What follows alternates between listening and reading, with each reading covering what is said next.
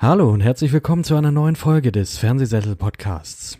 Bevor wir loslegen, möchte ich eine kurze Richtigstellung in den Raum werfen. Ich hatte nämlich fälschlicherweise gesagt, dass Shin Godzilla aus dem gleichnamigen Film von 2016 der größte Godzilla ist, den es bisher gab. Das ist nicht der Fall. Der 2014er Godzilla von Legendary Pictures ist mit 108 Metern zwar damals der kleinere von den beiden gewesen, ist aber bei King of the Monsters sprich dem 2019er Film, auf stattliche 119,8 Meter angewachsen und somit bisschen weniger als einen Meter höher als Shin Godzilla. Dazu kommt auch, dass Godzilla aus den Netflix-Filmen nochmal um einiges größer ist. Und zwar ist der hier 300 Meter groß. Für die Nicht-Nerds und für die Nicht-Fact-Checker und Nitpicker ist das jetzt nichts Interessantes vielleicht unbedingt. Aber für mich war das jetzt ganz wichtig, dass ich das richtig stelle. Und jetzt viel Spaß mit dem Wrap-up des Japanuary mit Marco, Fabian und mit mir.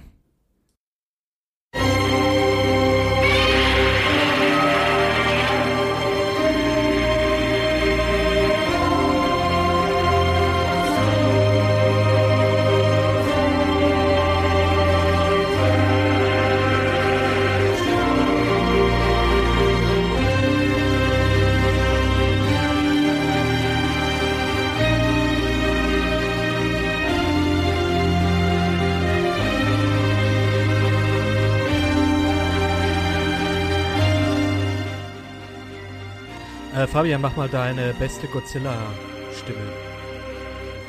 Yeah! Ah!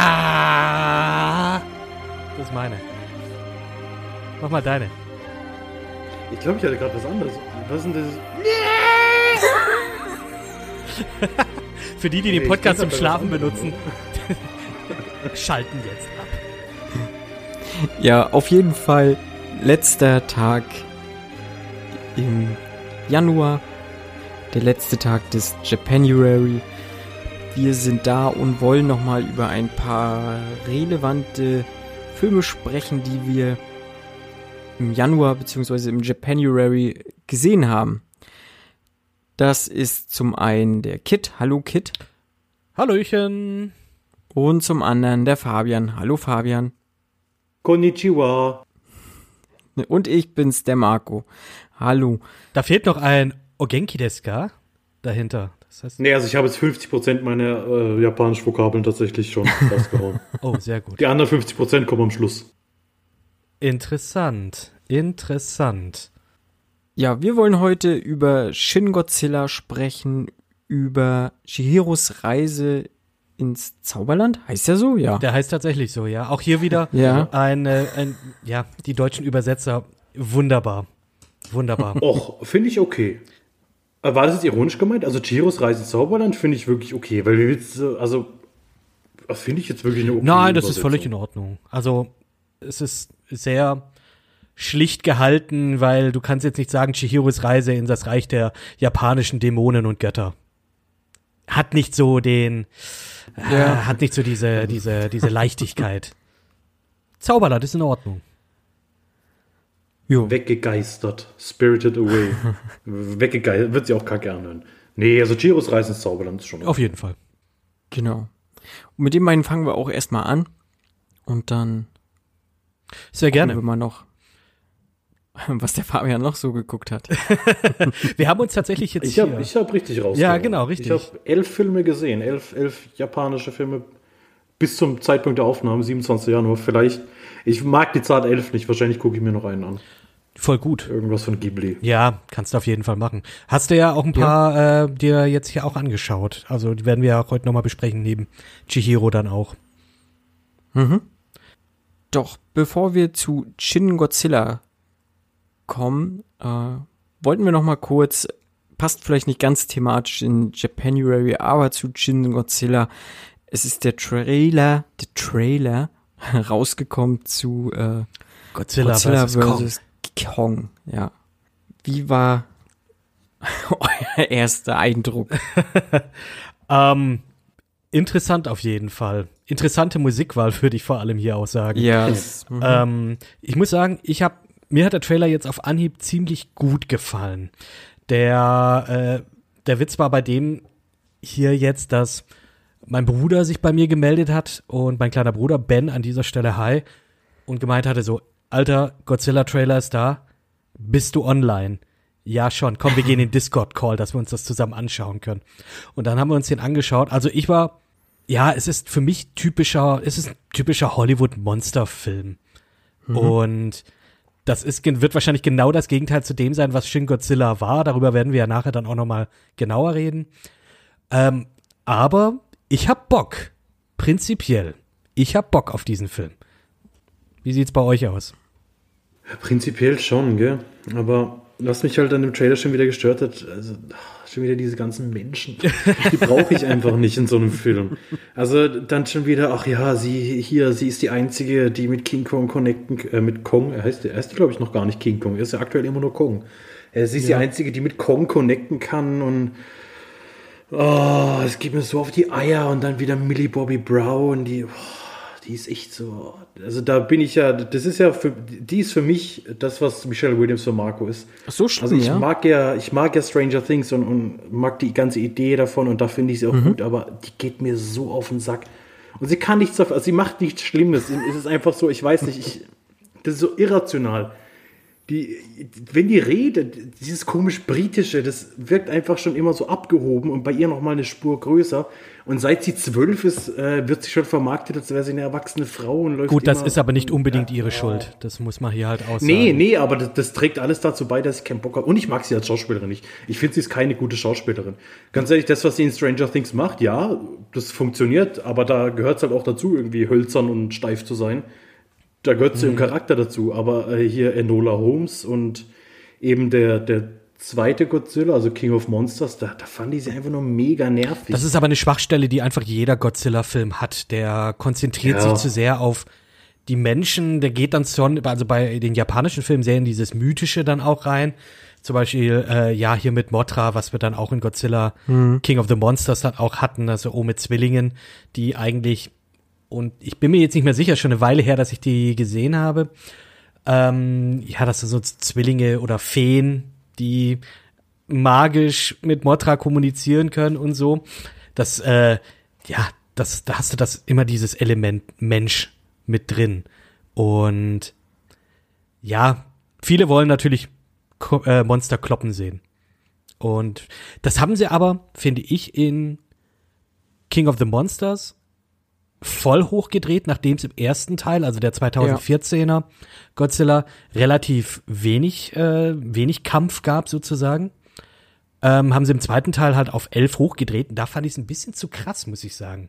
Immer noch zu viele Menschen, aber mhm. teils zu enorm groß und aufs Maul geben, so ein bisschen. So, dass du teilweise halt nicht wirklich gesehen hast, was passiert denn jetzt hier gerade. Mhm. Wird ja sehr viel zerstört. Ja. Ja, den ersten mochte ich auch nicht so. Da war mir halt tatsächlich Godzilla auch so ein bisschen zu wenig präsent dafür, dass es ein Godzilla-Film halt war. Mhm. Ich meine, klar, du willst irgendwie so dieser Mythos aufbauen, aber das ist leider ein bisschen nach hinten losgegangen.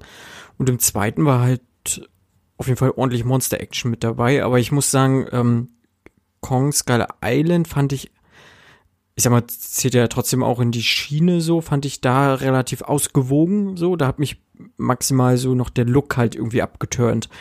So, weil der so, weiß ich gar nicht, also so einen ganz komischen Filter die ganze Zeit gefühlt drauf gehabt hat. So ein grün-gelblicher Filter, ja, weil genau, das, hey, wir sind im Dschungel, wir müssen das so machen. Ja, ja, also. Das ist sowieso wie der Mexiko-Filter bei Breaking Bad. Einfach alles. Du weißt, okay, du bist gerade woanders. Deswegen ist jetzt alles gelb. Äh, ja, bei Breaking nee. Bad hat mich das nicht mal so gestört. Nö, mich auch nicht, mich ja. auch nicht. Aber, aber da hat's mich tatsächlich gestört. Ja. Aber bei ähm, Kong Skull Island, also auch generell, fand ich, fand ich prinzipiell auch cool, weil du hast Action gehabt. Die Action konntest mhm. du aber verfolgen, weil und das ist finde ich immer so ein Ding, wenn du Nachtszenen hast, also nachts oder so Regenszenen, wie es in äh, King of the Monsters war, Da hast du einfach nichts Ja. erkannt. So kannst du vielleicht Ja. ein bisschen, ich sag jetzt mal, schlechtes CGI so ein bisschen kaschieren, aber du erkennst nichts, das ist blöd. Und das hast du bei Kong Skull Island nicht gehabt. Und das fand ich ziemlich cool. Ich muss auch sagen, äh, das Ganze, ich habe Kong Skull Island damals im Kino gesehen, da war ich mit meiner Freundin in London. Und dann waren wir im Odeon. Das ist das Kino, in dem die ganzen äh, europäischen Premieren abgehalten werden.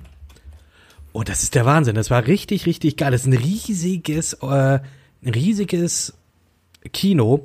Ich weiß jetzt gar nicht mehr, wie viele Sitze der hat. Ich glaube knapp 1000 oder so, 950 oder 980. Also ist echt groß. Und wir waren da zu zehnt. Also tatsächlich, es war, also die Lounge war mini. Also die Lounge, wo du dein Popcorn und so holen kannst, das waren vielleicht, keine Ahnung, vielleicht f- nicht mal 100 Quadratmeter oder so auf zwei Etagen. Und dann gehst du rein, hast du diesen riesigen Saal, der auch soundmäßig total geil ist. Und dann sitzt du da mit zehn anderen, ähm, alles chinesische Touristen gewesen, die sich den, äh, ja, die sich dann Kong angeschaut haben. Und da kam dann auch ja natürlich diese After-Credit-Szene, in der dann King of the Monsters mit King Ghidorah und so weiter angekündigt wurde. Und Kong, genau, Kong ist King Kong und klar, in Godzilla vs. Kong treffen die beiden dann aufeinander. Das wurde ja schon damals 2014 so impliziert, oh, sie wollen jetzt hier Legendary Pictures ein Monsterversum erschaffen, in dem die dann alle aufeinandertreffen. Und jetzt, jetzt passiert das. Und Ja. schau mal mal. Also ich habe ich hab schon Lust darauf.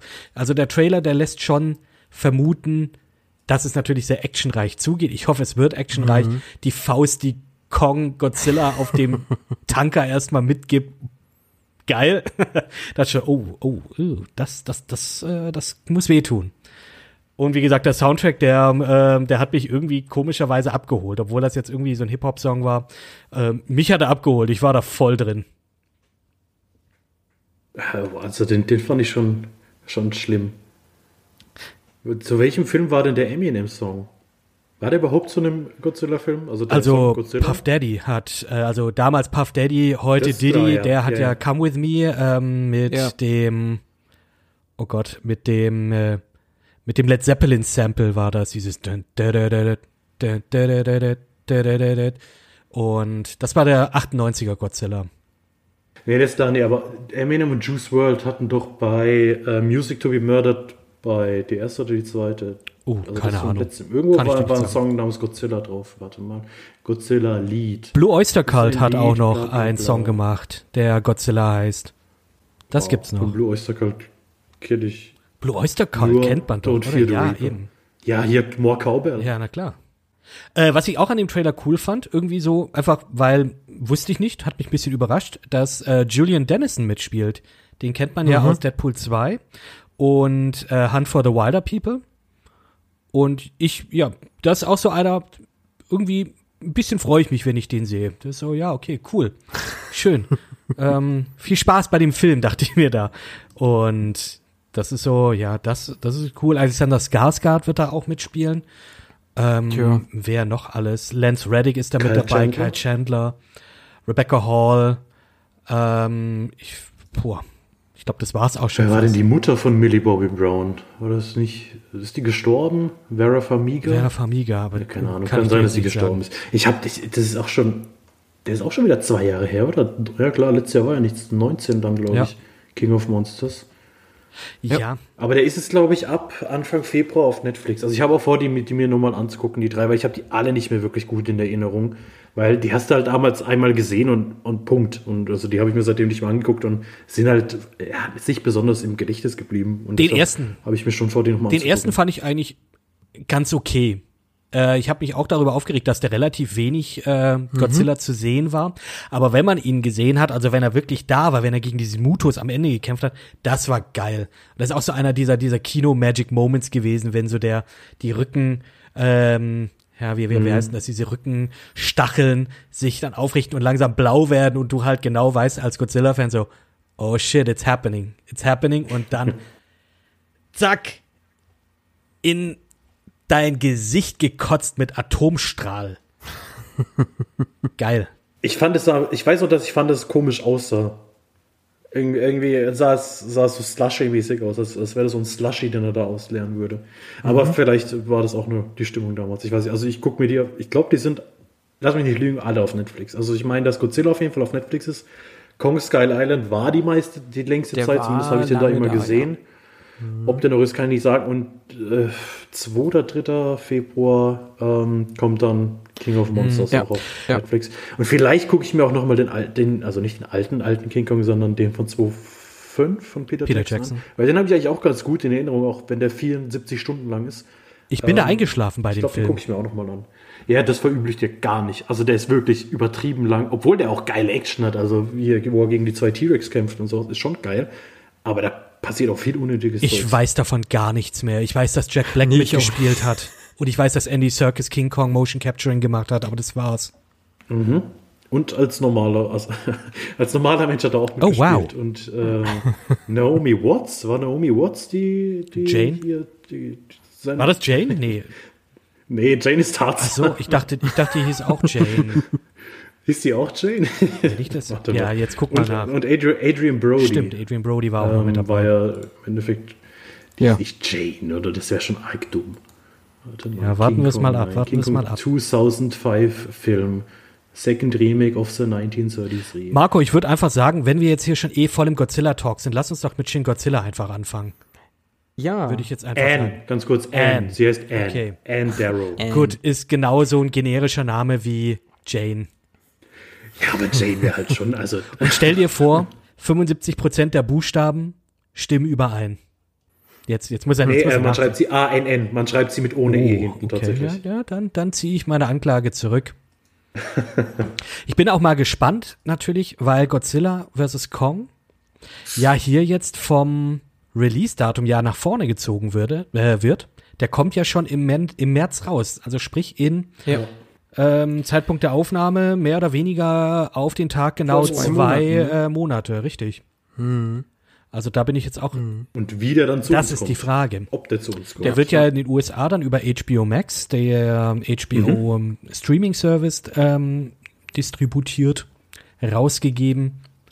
Und ich weiß nicht, wie das mit, mit den Rechten und so funktionieren soll, weil klar, die Kinos, die haben jetzt noch nicht offen.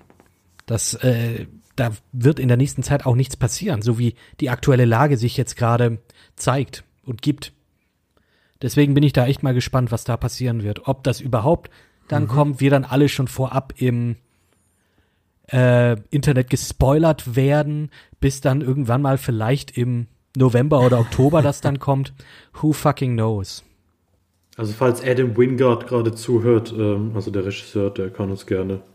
Gib uns, gib uns doch einfach. Gib, gib, gib Ja. mir den Affen. Gib mir den Affen.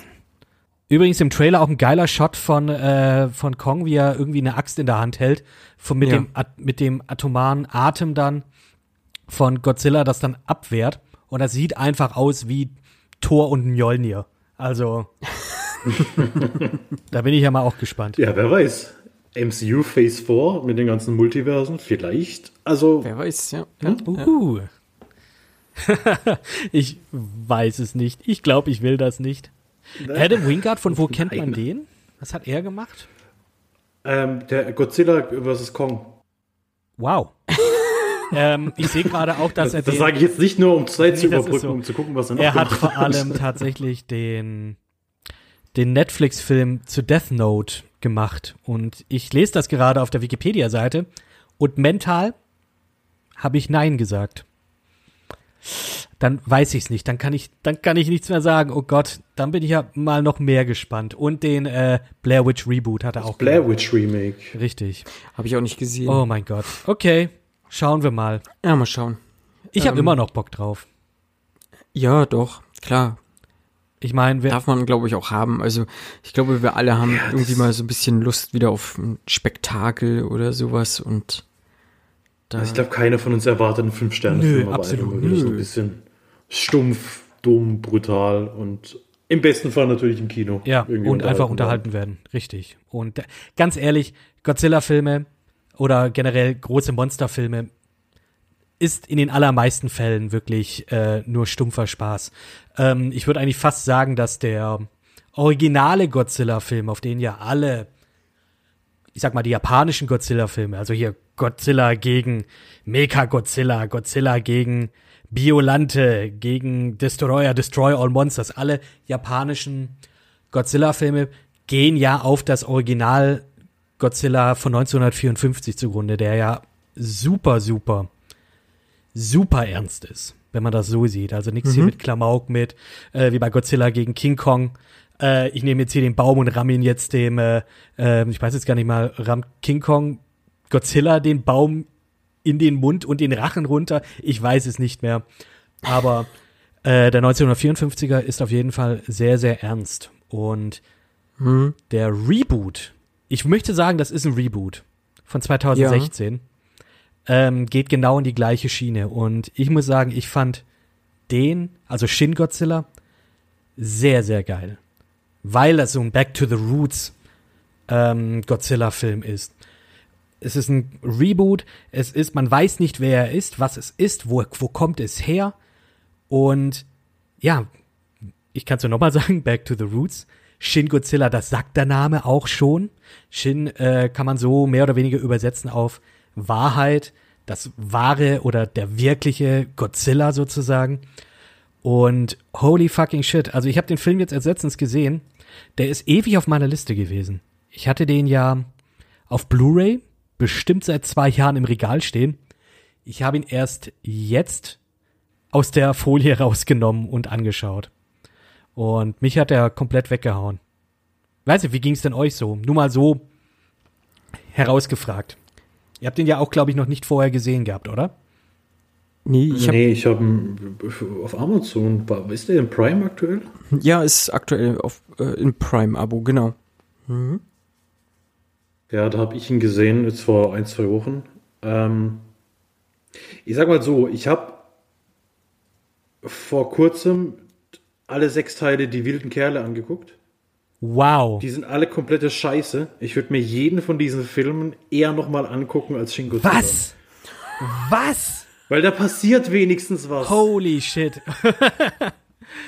Oh, ich fand, oh, sorry, ich fand Shin Godzilla, klar, als er Godzilla, also, ich fand ihn furchtbar langweilig. Also, weil halt einfach 90% nicht Godzilla sind. Und dann haben wir nicht irgendwelche komischen Kinder, die rumrennen und äh, traurige Ja, zum Glück so haben wir keine Kinder. Das, wir haben kein Jimmy Es ist nur Bürokratie. Es ist, ey, ganz ehrlich, mit Jimmy Blue Ochsenknecht wäre Nee, warte mal, ich habe die, ersten, die ersten 15 Minuten vom ersten Wilde Kerle-Film gesehen. Also, ich bin nicht die Zielgruppe. Ich bin ein über 30 Jahre alter Mann. Ich bin nicht die Zielgruppe. Und wenn du sagst, dass die Scheiße, dass die Wilde Kerle Filme scheiße sind, dann bist du auch nicht die Zielgruppe. ich habe den auch. Ja, beim, erst, beim ersten ist noch ein bisschen Nostalgie bei mir mit ja, dabei. Okay. Also die, ich weiß, der ist scheiße, aber da ist noch ein bisschen Nostalgie. Grüße an meine Freundin, die damals halt echt, ich glaube, bis zum vierten Teil alle wilden Kerle-Filme halt abgefeiert hat. Vielleicht oder vielleicht auch nicht wegen Jimmy Blue Ochsenknecht. Ich habe keine Ahnung. Ich habe es nicht verstanden.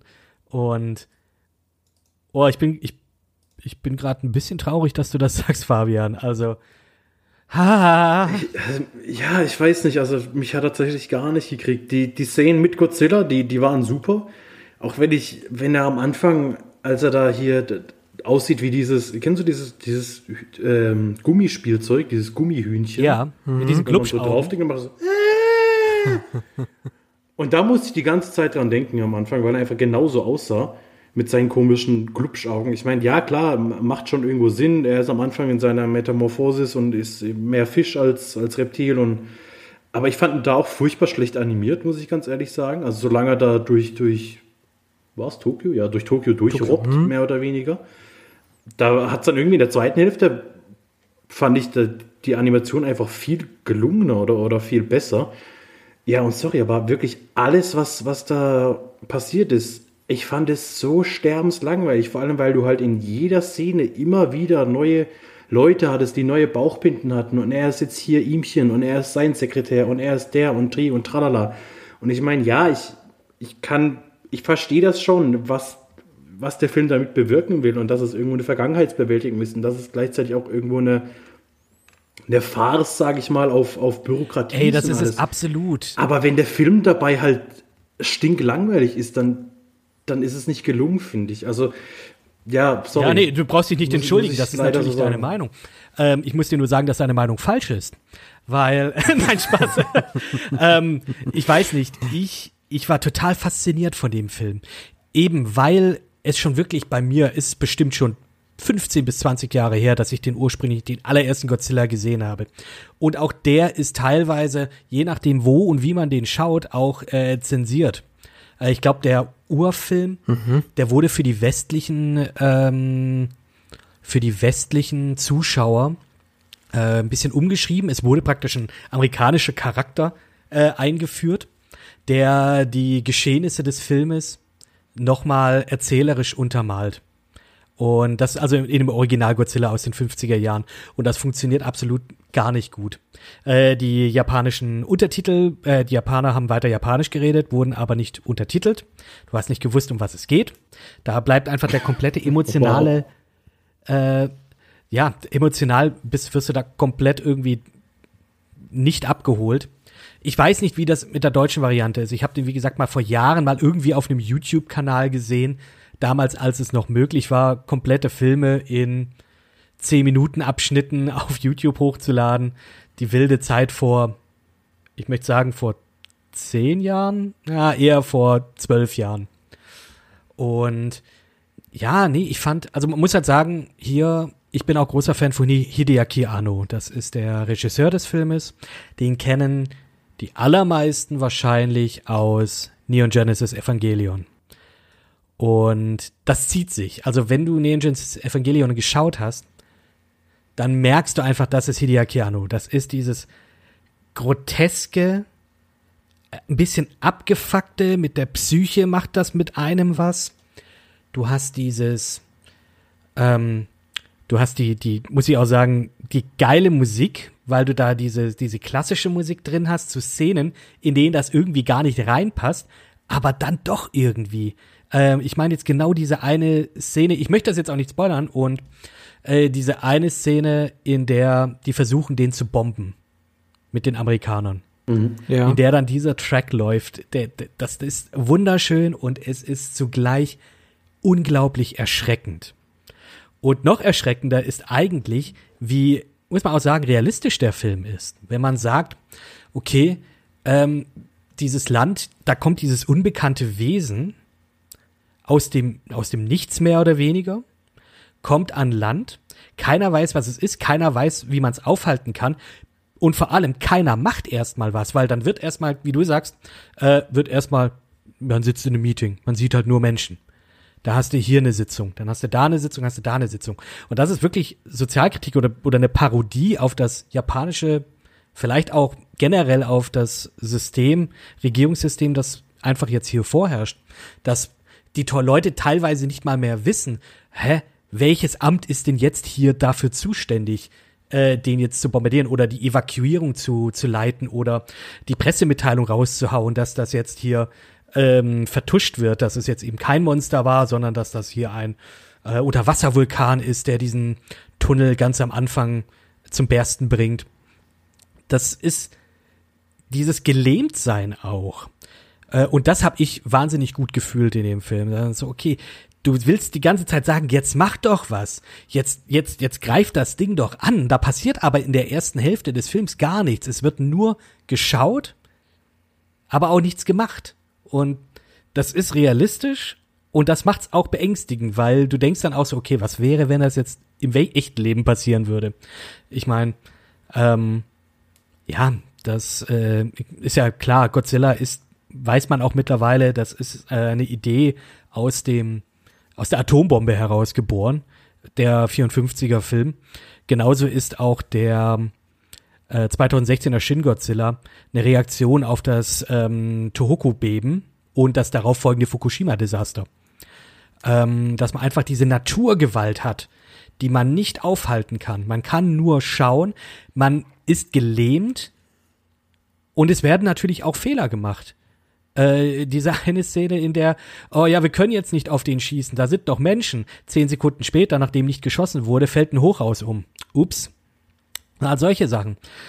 Ich, ich fand das geil. Ich finde Godzilla, ey, können wir wenigstens auch sagen, das Design von Godzilla ist beängstigend und gleichzeitig geil. Mhm. Ja, ist halt schon so, so dieses äh, Tumorartige, ne, mit Richtig. überall so wulstig und also auf jeden Fall, also das Design fand ich auch ziemlich geil von Shin Godzilla, Mhm. das muss man so stehen lassen und ich glaube, es ist auch von der Größe her, glaube ich, der größte Der zweitgrößte. Godzilla, der Der zweitgrößte. Der zweitgrößte, Aber auch nur, okay. ich glaube, mit fünf Metern. Ich habe da letzten, ich habe nachgemessen. Okay. Ich habe nachgemessen. ähm, ich glaube, der 2014er Godzilla ist, also der Legendary Godzilla ist tatsächlich ein bisschen größer. Aber mhm. Aber ich bin, glaube ich, so ein bisschen in der Mitte von euch beiden halt mit meiner Meinung. Ich Mhm. bin mir sehr unsicher, was ich von Shin Godzilla halten soll, weil für mich ist es halt äh, kein kein klassischer Monsterfilm, was ich tatsächlich ganz gerne gehabt hätte so.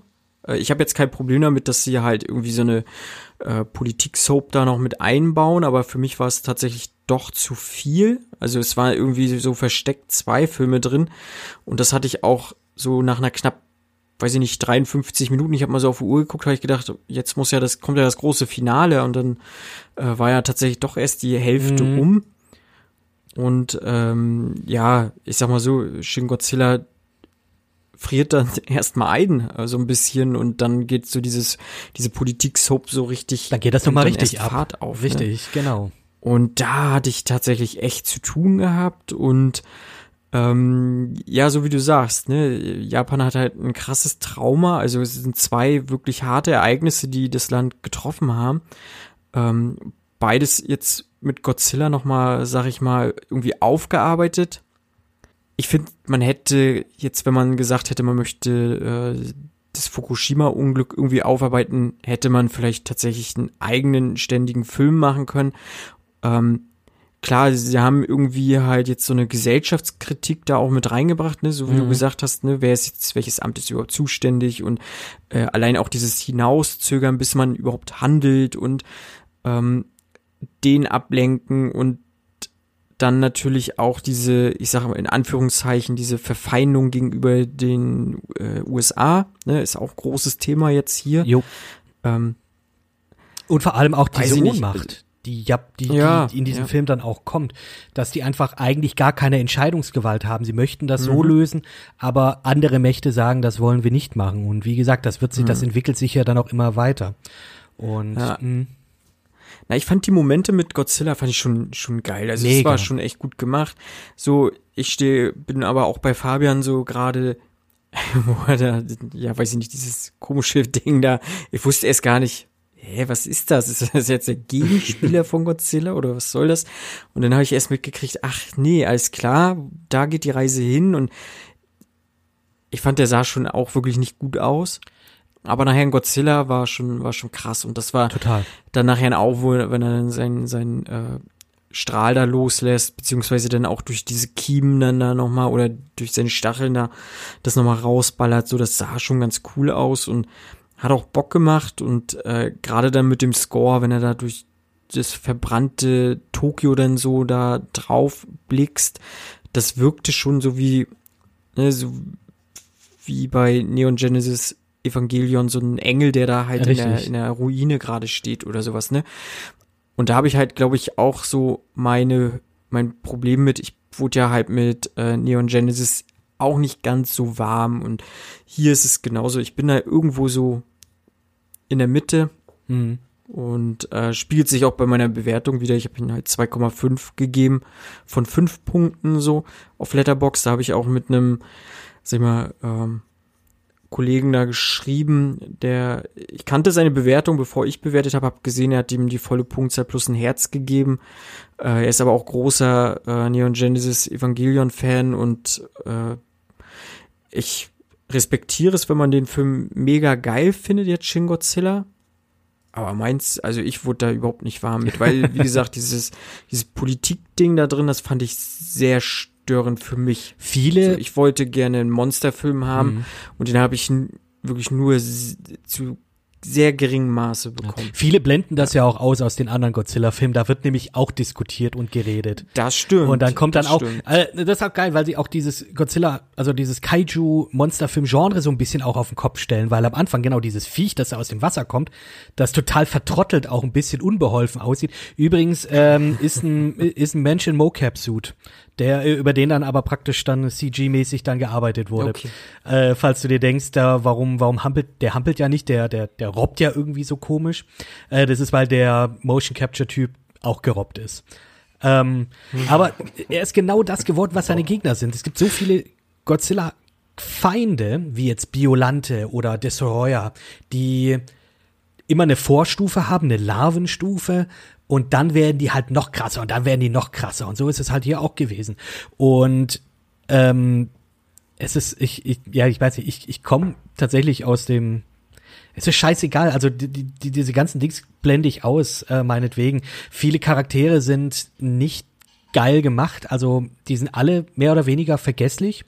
Also die kannst du eigentlich fast alle vergessen, bis auf vielleicht, ähm, bis auf den, den Hauptcharakter sozusagen. Und die, ach, jetzt habe ich ihren Namen vergessen. Die Kayoko, die so als das Bindeglied zwischen den Amis mhm. und den Japanern fungiert. Und ich weiß nicht, ob ihr den auf Japanisch geguckt habt oder auf, Eng oder auf Deutsch. Auf Japanisch reden die dann auch Englisch. Und äh, richtig schlecht. Ja, man merkt halt so, okay, fand, dafür, dass sie eigentlich in Anführungsstrichen Amerikanerin sein sollte, die äh, ja spricht sie ganz schön schlechtes Englisch, aber gut, das das ja, aber jetzt wissen die Amis mal, wie es andersrum ist. ja, also wir müssen es uns oft genug anhören, wenn irgendwelche Deutschen äh, in irgendwelchen Serien oder Filmen angeblich Deutsch sprechen. Ja, und jetzt wissen die ja, mal, wie es so richtig, Das stimmt, das stimmt. Also das, das ist gut. Was ich auch gut fand, ist, ich habe dann irgendwann im Nach Nachhinein gelesen, dass die noch geplant hatten, ähm, so eine Side-Story mit einzuführen, in der es um eine Familie geht, die da versucht zu fliehen. Ich glaube, da gibt's eine ganz, ganz kleine Reference und dann stürzt das Haus, äh, das Hochhaus ein. Naja. Ähm, äh, ist krass. Aber wie gesagt, also ich muss sagen, also es ist definitiv für mich der realistischste Godzilla-Film. Ich fand übrigens auch das Ende, also der Closing Shot, den, boah, der, da, da habe ich kurz Gänsehaut bekommen, weil das war so die Implikation dessen. Ich will das nicht spoilern. Die Implikation dessen war dann einfach nochmal so, holy shit. Zum Glück ist es jetzt so ausgegangen. Punkt. Ja, über das Ende könnte man auch viel reden. Aber ja, machen wir jetzt nicht. Vielleicht nicht. Ich will, ich will, auch, ich will auch noch mal kurz sagen, also, dass mich niemand falsch versteht. Ich weiß, dass dieser Film objektiv ein besserer Film ist als die wilden Kerle.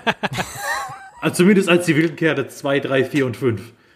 Aber für mich gibt es halt tatsächlich, also ich gucke mir lieber, also am liebsten gucke ich mir natürlich gute Filme an und dann gucke ich mir schlechte Filme an. Dazwischen gucke ich mir noch Filme an, die so schlecht sind, dass sie wieder gut sind. Und ganz am Schluss kommen tatsächlich Filme, die ich furchtbar langweilig finde. Und deshalb ich, ich fand halt, ja, 90 Prozent über habe ich mich einfach nur total gelangweilt. Und deshalb meine subjektive Bewertung. Aber alles in Ordnung. Nee, alles weiß, in Ordnung. Dass Jimmy Blue Ochsenknecht ein schlechter Schauspieler ist. Alles gut, alles gut. ähm, ich kann mir auch vorstellen, dass jetzt hier Leute den jetzt nicht so toll finden, weil eben sie vielleicht, vielleicht auch eine andere Erwartungshaltung haben. Ich persönlich, ich bin auch mit den, äh, mit den hier großes Monster verwüste die Stadt oh, da kommt Godzilla, er rettet den Tag. So kenne ich das. So bin ich aufgewachsen. Und da so sind, ich sag mal jetzt mal wirklich, 90 Prozent der Leute, die äh, Godzilla-Filme schauen und, und, mögen, sind damit so aufgewachsen. Deswegen, das ist voll in Ordnung, wenn man hm. die Erwartung hat, hey, Monster kloppen sich. Ich finde, der funktioniert aber als Film an sich, ähm, meiner Meinung nach, wirklich auch, auch so ganz gut. Vielleicht nicht als Godzilla-Film, da hätten sie vielleicht auch was anderes nehmen können. Aber dass Godzilla daran behaftet ist, ist, ist, ist super. Ähm, der Vater von meiner Freundin, mit dem ich mir immer mal wieder so die, die Marvel-Filme und die, ähm, die ganzen Bond-Filme im Kino anschaue, wenn, wenn die denn mal irgendwann mal wieder laufen, ähm, der fand den jetzt auch super langweilig. Mit dem war ich aber dann in den letzten Godzilla-Filmen drin und die fand er ganz toll. Und äh, nee, also es ist immer, wie gesagt, so eine Erwartungshaltung, die man an den Film hat. Ich finde, es ist ein, ein guter, ein guter Godzilla-Film finde ich persönlich. Aber ich kann absolut nachvollziehen, wenn andere Leute sagen, hey, das ist jetzt nicht meine, meine Tasse Tee. Absolut. Ist denn da irgendwie was geplant? Sequel-mäßig? Es war geplant und ich glaube, Toho hat danach gesagt, ja, nee, wir machen jetzt im Prinzip einfach ein, ähm, wir machen ein, Anime, oder? Es gab irgendwelche Animes, das weiß ich die, jetzt die nicht. Aber ganz ehrlich, Ja, also ich, die meine, es gibt Netflix, Animes ich. auf Netflix, also Anime-Filme dann auch, die, die irgendwie die Nachgeschichte. okay, also ganz ehrlich, ich würde kein Sequel sollen. wollen. Ich würde keine Fortsetzung haben wollen. Der Film, der ist für mich so stimmig, hat, hat gut geendet. Wie gesagt, ähm, die Implikationen am Ende waren, waren, waren für mich dann auch nochmal erschreckend. Und ich glaube aber, danach hätten sie, die, die können da nichts anderes machen. Also, wohin gehen die danach? Und deswegen ist für mich jetzt so, dass Shin Godzilla als Einzelwerk passt. Mehr braucht man nicht. Wirklich. Ich lese gerade nach Shin Godzilla kommt Shin Ultraman. Nächstes japanisches Kult-Franchise wird fortgesetzt. Holy shit. Die Info ist von Filmstarts von Markus Trutt. Also Markus, wenn das nicht stimmt, dann hast du ein Kind, ist glaube ich traurig. Filmstarts ist eigentlich immer ganz gut äh, tatsächlich informiert. Ich meine, Mal Ultraman gucken. fand ich schon cool. Also so als Kind. aber die, Sag mir entfernt was, aber das ist auch so ein, was ist das? Das ist auch so ein, ein Roboter, ja, oder? das ist so, auch so, ein- so, ein- so ein Superheld, mehr oder weniger, Riesenroboter, der auch gegen Kaijus halt kämpft. Und Ah, ich weiß, woher ich ihn kenne. Ich kenne ihn aus Ready, Player Ja. One. Klar, das stimmt ja. Da, da, da fährt er ja irgendwann mal, äh, reitet, äh, verwandelt er sich irgendwann in Ultra. Ja, aus, aus dem Buch aber nur, ne? Filme hatten sie, glaube ich, nicht Bist du durch mit dem Buch? Da haben Ja, sie dann den Gigant aus dem Ei genommen, glaube ich. stimmt. Ja, ich bin mit dem Buch, mit dem Buch bin ich sowas von durch. Aber sowas von durch. Shit. so durch, dass ich mir Ready Player 2 und wie heißt das? Äh, Armada. Armada. Ja, genau. Von Armada Ernest Klein. Aber ich glaube, damit warte ich jetzt erstmal noch ein bisschen, bis ich, bis wir den, den Ready Player One.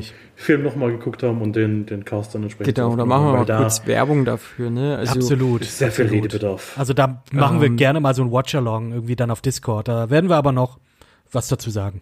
Kommt noch. Genau. Ich habe auch mega Genau, Bock schon noch, drauf. Ich habe mega Bock drauf. Aber ich habe irgendwie nicht Bock, das Buch zu lesen. irgendwie, keine Ahnung. Ich möchte mir das nicht nochmal antun. Aber naja, Nee, also, das sparen wir uns also auf. Zweites Mal auf das sparen wir uns auf. Das sparen wir uns auf. Bis wir dann wieder in andere Traumwelten verfallen. Genau, wie die, unsere Shihiro, die zwar nicht in, in eine Traumwelt verfallen ist, sondern ins Zauberland, aber das ist ja nicht weiter schlimm.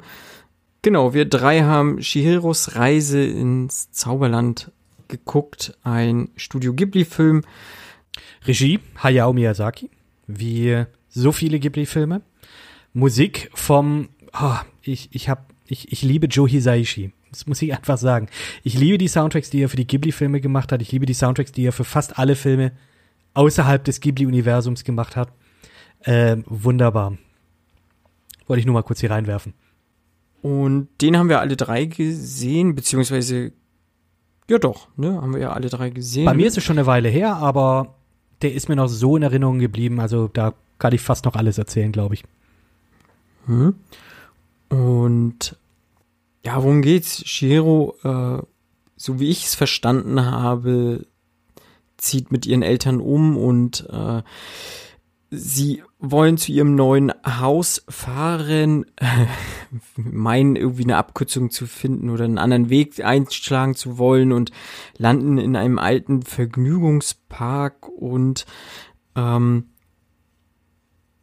durchleben eine, eine kleine Wandlung, also ihre Eltern durchleben eine kleine Wandlung und sie ist in eben diesem Zauberland und äh, ist umgeben von sehr obskuren Gestalten, Dämonen, Göttern, Geistern, was auch immer alles Mögliche. Eine sehr fantastische Welt auf jeden Fall. Ähm, und dort muss sie sich jetzt erstmal durchschlagen und möchte halt äh, versuchen, dort halt irgendwie rauszukommen und ihre Eltern zu retten. So, das der grobe Handlungsdurchritt auf jeden Fall bei Shihiro. Ähm, ja, wie fandet ihr Shihiros Reise? Ich glaube, Fabian, du hast den jetzt zuletzt erst gesehen, oder? War bei mir ist es schon ein paar Jährchen her, dass also- ich den gesehen habe. Ich habe jetzt auch letzte Woche sowas gesehen. Die sind ja, außer die letzten Glühwürmchen, alle auf Netflix.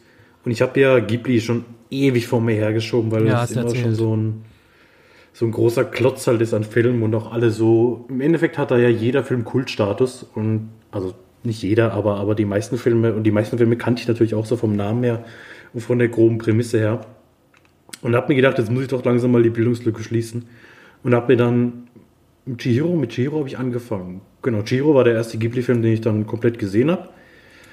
Und muss sagen, dass ich so die Meinung doch teile mit den meisten Leuten. Ich meine, am meisten gelobt, also so habe ich zumindest die Wahrnehmung, Wahrnehmung, wird der Film ja vor allem halt für seine wahnsinnige Kreativität. Und ich meine, das kann man dem Film, glaube ich, das, das kann dem Film niemand absprechen, egal wie, wie sehr er es noch probiert, weil dieser Film ist einfach wahnsinnig kreativ in allem, was er zeigt und in allem, was er macht. Und das ist teilweise schon sehr beeindruckend, auch wie der Film aussieht.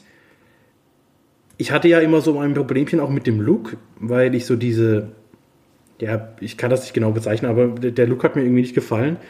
Und habe mich dann aber doch bei Chihiro dabei ertappt, wie ich den sehr bestaunt habe, weil der sehr detailliert ist, halt auch wirklich alles im Hintergrund wirkt wirklich mit Liebe gestaltet und, und mhm. einzeln gemacht.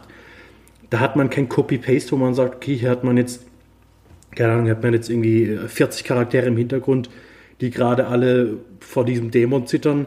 Und dann hat man halt 20 gemalt und die dann irgendwie wieder kopiert und eingefügt und, und, ne, und dann ein bisschen anders hingesetzt und so. So was hast du da nicht. Also da hast du wirklich das Gefühl, dass jeder Screen mit Liebe gemacht wurde und, und ganz viel Herzblut reingesteckt worden ist. Und das wertet der Film halt wahnsinnig auf und die, die Geschichte halt komplett. Ich weiß jetzt nicht, da bin ich zu wenig drin, ob der auf irgendeiner bestimmten Volkssage beruht oder ob da einfach so the, the best of both world einfach alles genommen wurde, was man so ein bisschen hatte. Okay, man hat diese Geister, man hat da aus der Geisterwelt, man hat da eine Sage, die man da reingeworfen hat. Aber es funktioniert. Die Geschichte, die die funktioniert für Kinder genauso wie sie für Erwachsene funktioniert. Ich glaube, jeder kann sich so ein bisschen mit Chihiro identifizieren, auch mit dem Anfang alleine irgendwo Neues anzukommen, da keine Lust drauf zu haben. Ich finde, man hat fast das Gefühl oder man kriegt fast den Eindruck, dass sie so ein kleines Gör ist am Anfang, weil man sich denkt, ja, jetzt heul nicht die ganze Zeit rum und jetzt will sie da unbedingt weitergehen und jetzt will sie nicht, dass ihre Eltern da essen aber man man, man schafft es, dass man, dass man nicht einbricht. Also sie ist trotzdem noch sympathisch und bleibt es auch den ganzen Film über. So die einzigen Kritikpunkte, die ich hätte, also teilweise hat er sich ein bisschen zu sehr in dieser Fantasie für mich verloren. Und dann gab es zwischendrin so ein paar, paar Dinge, wo ich gesagt habe, ja, jetzt könnt ihr aber bitte mal weitermachen, das brauche ich jetzt nicht. Aber das war wirklich sehr selten. Also der Film ist super, der Film hat mir sehr gut gefallen. Wie gesagt, die, diese ganze fantastische Welt ist einfach wunderbar und der Soundtrack kann ich dir nur zustimmen. Ähm, hat mir bei Mononoke vielleicht, gehen wir noch mal darauf ein, noch ein bisschen besser gefallen, aber bei Chiro ja, auch sehr auch. Und ja, also muss ich, ich kann nicht klagen, ne? also auf keinen Fall. Ich, ich muss, den, muss den ganzen Leuten mhm. recht geben und vielleicht gucke ich mir jetzt doch alle an. also Ghibli, du musst, glaube ich, nicht, nicht wirklich jeden anschauen, aber da gibt es bestimmt noch ein paar auf jeden Fall. Ich möchte auch noch mal ganz kurz sagen, also der Film hat mich auch damals sehr, sehr, damals schon sehr abgeholt. Ich kann mich noch ganz gut daran erinnern. Ähm, der Film kam ja irgendwie 2001 raus. Ich habe den damals mit meinem kleinen Bruder geschaut. Der war, glaube ich, damals erst, uh, acht oder neun Jahre alt und ich war mit ihm alleine im Kino. Da sind wir gerade mehr oder weniger frisch aus den USA wieder zurück nach Deutschland gezogen und wir waren da in diesem Film drin und ich weiß nicht warum, das ist immer noch 20 Jahre später eine meiner liebsten Erinnerungen, mit meinem kleinen Bruder da ins Kino zu gehen, diesen Film anzuschauen und auch wegen dem Soundtrack, vor allem auch wegen dem Lied, das ganz am Ende kommt, Always With You. Das war das erste Mal, dass ich und ich kriege jetzt Gänsehaut, wenn ich dran denke. Das erste Mal, dass ich ja, mir die Credits von einem Film auch mal komplett durchgeguckt habe. Nicht um die Namen und so zu lesen, weil die konntest du nicht lesen, weil die waren auf Japanisch. Mhm. Aber du hast diese schönen Bilder gehabt, du hast dieses wunderschön ruhige Lied, von dem es auch um Abschied geht, ähm, wie ich dann im Nachhinein gelesen habe. Ähm, diese Melancholie dann auch hat, das ist, das hat mich, hat sich wirklich in mein Hirn gebrannt, ähm, hat aus mir einen leibhaftigen Ghibli-Fan gemacht. Mein kleinen Bruder, äh, in dem muss das wohl auch was ausgelöst haben, weil er hat jetzt, ich, an einem seiner Arme ein nahezu Full Sleeve äh, mit Studio Ghibli Charakteren als tätowiert. Ähm, an der Stelle sorry, Ben, dass ich dein Leben vielleicht ruiniert habe. Wahrscheinlich nicht. Ähm, ja, doch, äh, möchte nur kurz mal sagen, das ist eine meiner wirklich schönsten Erinnerungen als Kind und generell was Filme angeht. Schon sagen. Und eben die Musik von Joe Hisaishi, die ist wunderschön gemacht und ähm, von lauter, also die Leitmotive, die er in seinen in den Filmen mit reinbringt, die bleiben auch im Kopf, habe ich das Gefühl. Also hier The Sixth Station, wenn äh, Chihiro mit dem Ungesicht ähm, auf die Bahn wartet und da mit diesen anderen Schattenfiguren dann zufällt, das passt perfekt. Das passt perfekt mit der Melancholie der Szene an sich. Ähm, das Hauptthema ist wunderschön. Wie gesagt, das äh, Endlied genauso. Und ja, ähm, für mich ist das nahezu perfekter Film. Ich kann aber absolut nachvollziehen, wenn man sagt, okay, der verliert sich manchmal so ein bisschen. Vielleicht fehlt uns auch als ähm, Nicht-Japaner der Kontext mit den ganzen Shinigami, ja, mit den ganzen Geistern und äh, mit den ganzen Spirits. Ähm, ja, aber das, das funktioniert trotzdem für Kinder. Und das funktioniert aber auch für, für uns Erwachsene. Und möchte ich äh, hier, was Animation auch noch angeht, möchte ich noch mal ganz kurz erwähnen, wie geil eigentlich Animes es hinbekommen, Essen so gut aussehen zu lassen. Ja, also, wenn die da ganz am Anfang durch diese, durch diese Stände laufen und dieses ganze Essen sehen, holy shit, ich krieg da wirklich Hunger. Und ich habe da richtig Bock drauf. Ah, das, äh, da war ich enttäuscht. Was? Also, das habe ich so oft schon gehört, dass dieses Essen so gut aussieht. Und dann denke ich mir so, ja, mein Gott, das ist halt ein Hähnchen. Also, Leute, also da habt ihr ein bisschen übertrieben. Da gibt's also, mehr da habe ich nämlich gedacht, oh, jetzt kommt gleich die Essen. Ja, aber du, du meinst doch die ja, ganz, schon, ganz schon Anfang, die, als, als die Eltern die. sich vollfressen, ja, genau. oder? Und die, es gibt Szenen, in denen, es gibt Filme, in denen das besser ist. Die Rahmenszene in, in uh, Weathering with You zum Beispiel kommt mir da in den Sinn. Klar gibt's das Besseres. Mhm. Ähm, ja, also das ist jetzt auch, also sorry, das soll es kein Kritikpunkt sein, dass das Essen, Essen sah nicht lecker genug, genug aus. Nein, nein, nein, um Himmels Willen. Aber, aber das ist einfach so, es ist schön gemacht. Es ist wunderschön gemacht. Wie du sagst, der Detailgrad ist absoluter Wahnsinn bei diesen Filmen. Und wenn ich einen Kritikpunkt hätte an dem Film, dann ist es eher der, dass der ziemlich abrupt endet. Also ich habe so das Gefühl, da ist jetzt, also hier ist die eine Szene passiert und zehn Minuten später ist der Film aus. Zehn Minuten um dieses Finale geht sozusagen nur, ja, zehn Minuten oder so. Nicht mal, vielleicht acht. Mhm. Und dann, äh, und dann laufen schon äh, die Credits. Das wäre der einzige Kritikpunkt, den ich da habe. Aber ansonsten ist das für mich ein nahezu perfekter Film, zumindest in meinen Augen. Finde find, find ich fair, ja. Also, wie gesagt, bei mir war es halt dann in der Mitte ein paar Mal, wo ich gedacht habe, okay, wenn, wenn man das jetzt halt irgendwie anders pacen würde, alles mit dem Baby fand ich irgendwie ein bisschen komisch, hätte ich jetzt beispielsweise nicht gebraucht. Und wenn man sich dann mehr Zeit genommen hätte, das Ganze wirklich auszuerzählen, also das Ende auszuerzählen, wäre das deutlich besser gewesen vom, vom, für mein Pacing her, sage ich mal, weil dann, dann hätte man einfach noch ein bisschen mehr Zeit gehabt, sich von der Welt auch so ein bisschen zu verabschieden, von dieser Zauberwelt. In diese ja, richtig, genau. Von dem Zauberland, in das er da eingesogen mhm. wird. Aber ein super charmanter Film einfach insgesamt. Ja. Marco, du schweigst so laut. Ja, ich habe den heute geguckt und ich bin mir noch nicht so ganz sicher, wo ich den Film einordnen soll, so in meiner Betrachtung. Also klar, der Film sieht mega gut aus, er hat einen sauguten Score, so, also fand ich auch großartig. Wenn ich sag so, mir ist der, mir ist der teilweise zu fantastisch gewesen. Ich glaube, dann ist das auch was, was Fabian so meint, dass er sich ein bisschen mhm. in dieser Fantasiewelt verliert. Ähm, ich fand die Entwicklung, die Shihiro nimmt, fand ich sehr gut, hat mir sehr gut gefallen. Also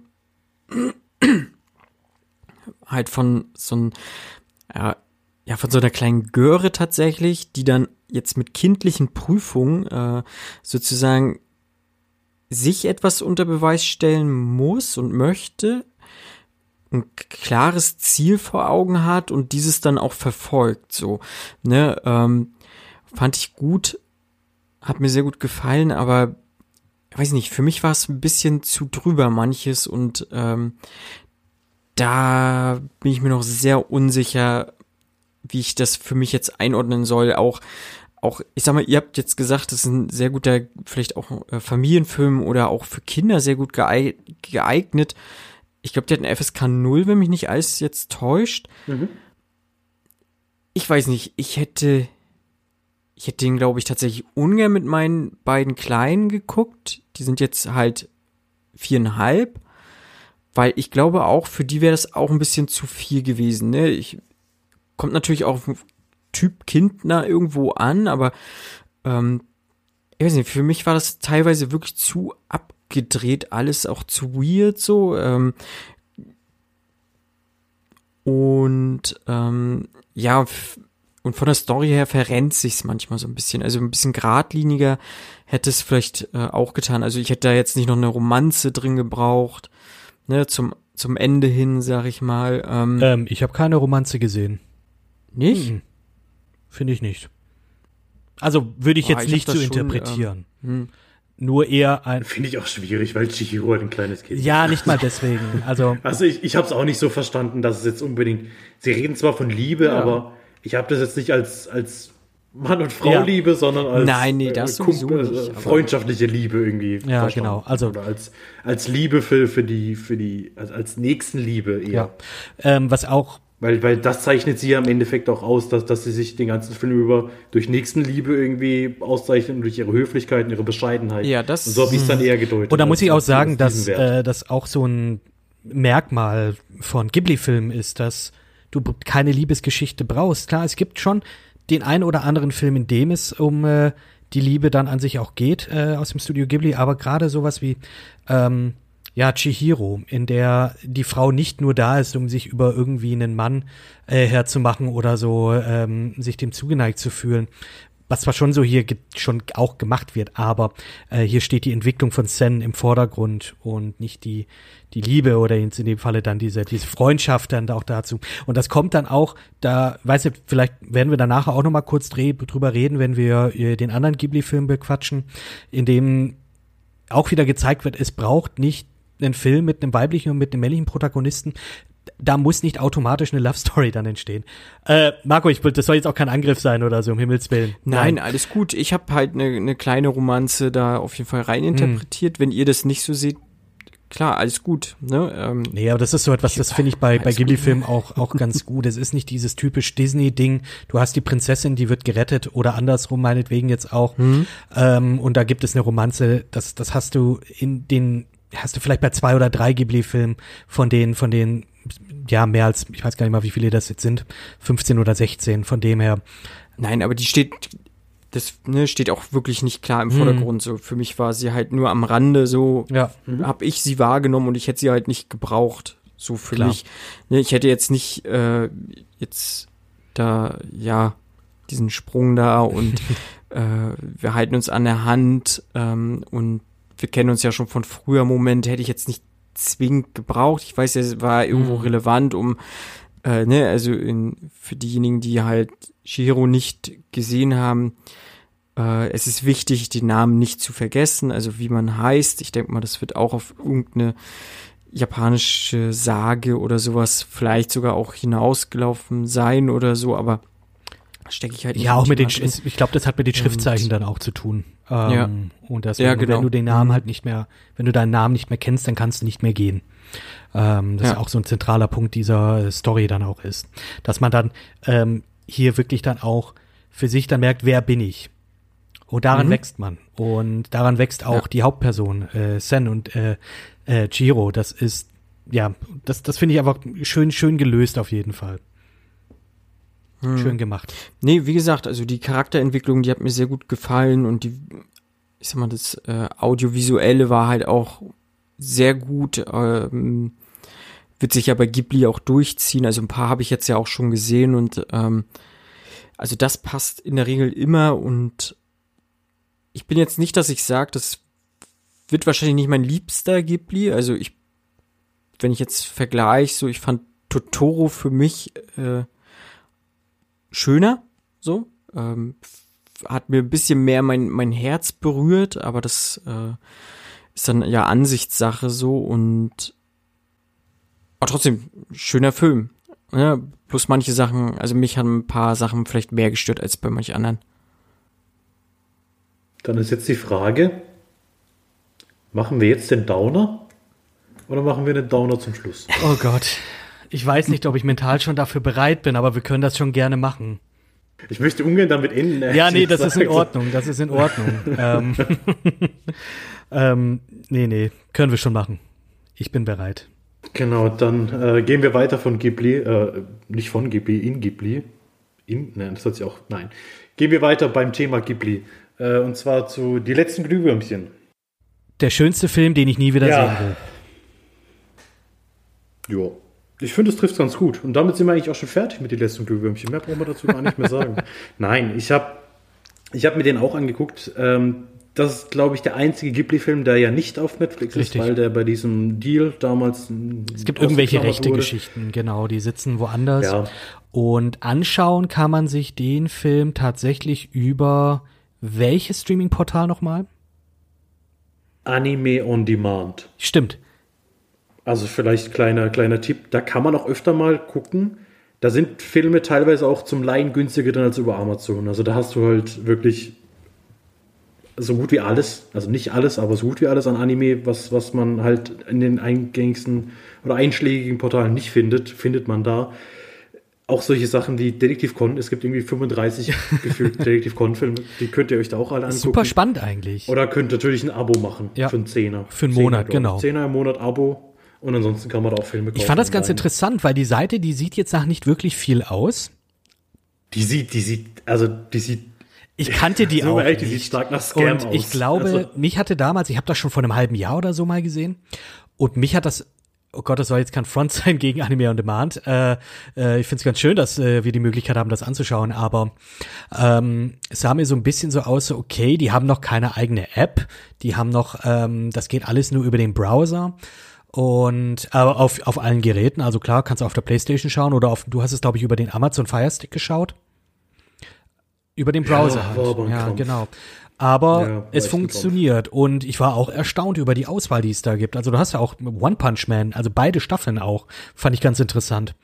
Ähm, die erste Staffel fand ich schon geil. Die zweite wusste ich nicht, dass die schon irgendwie hier in Deutschland zu, zu haben ist.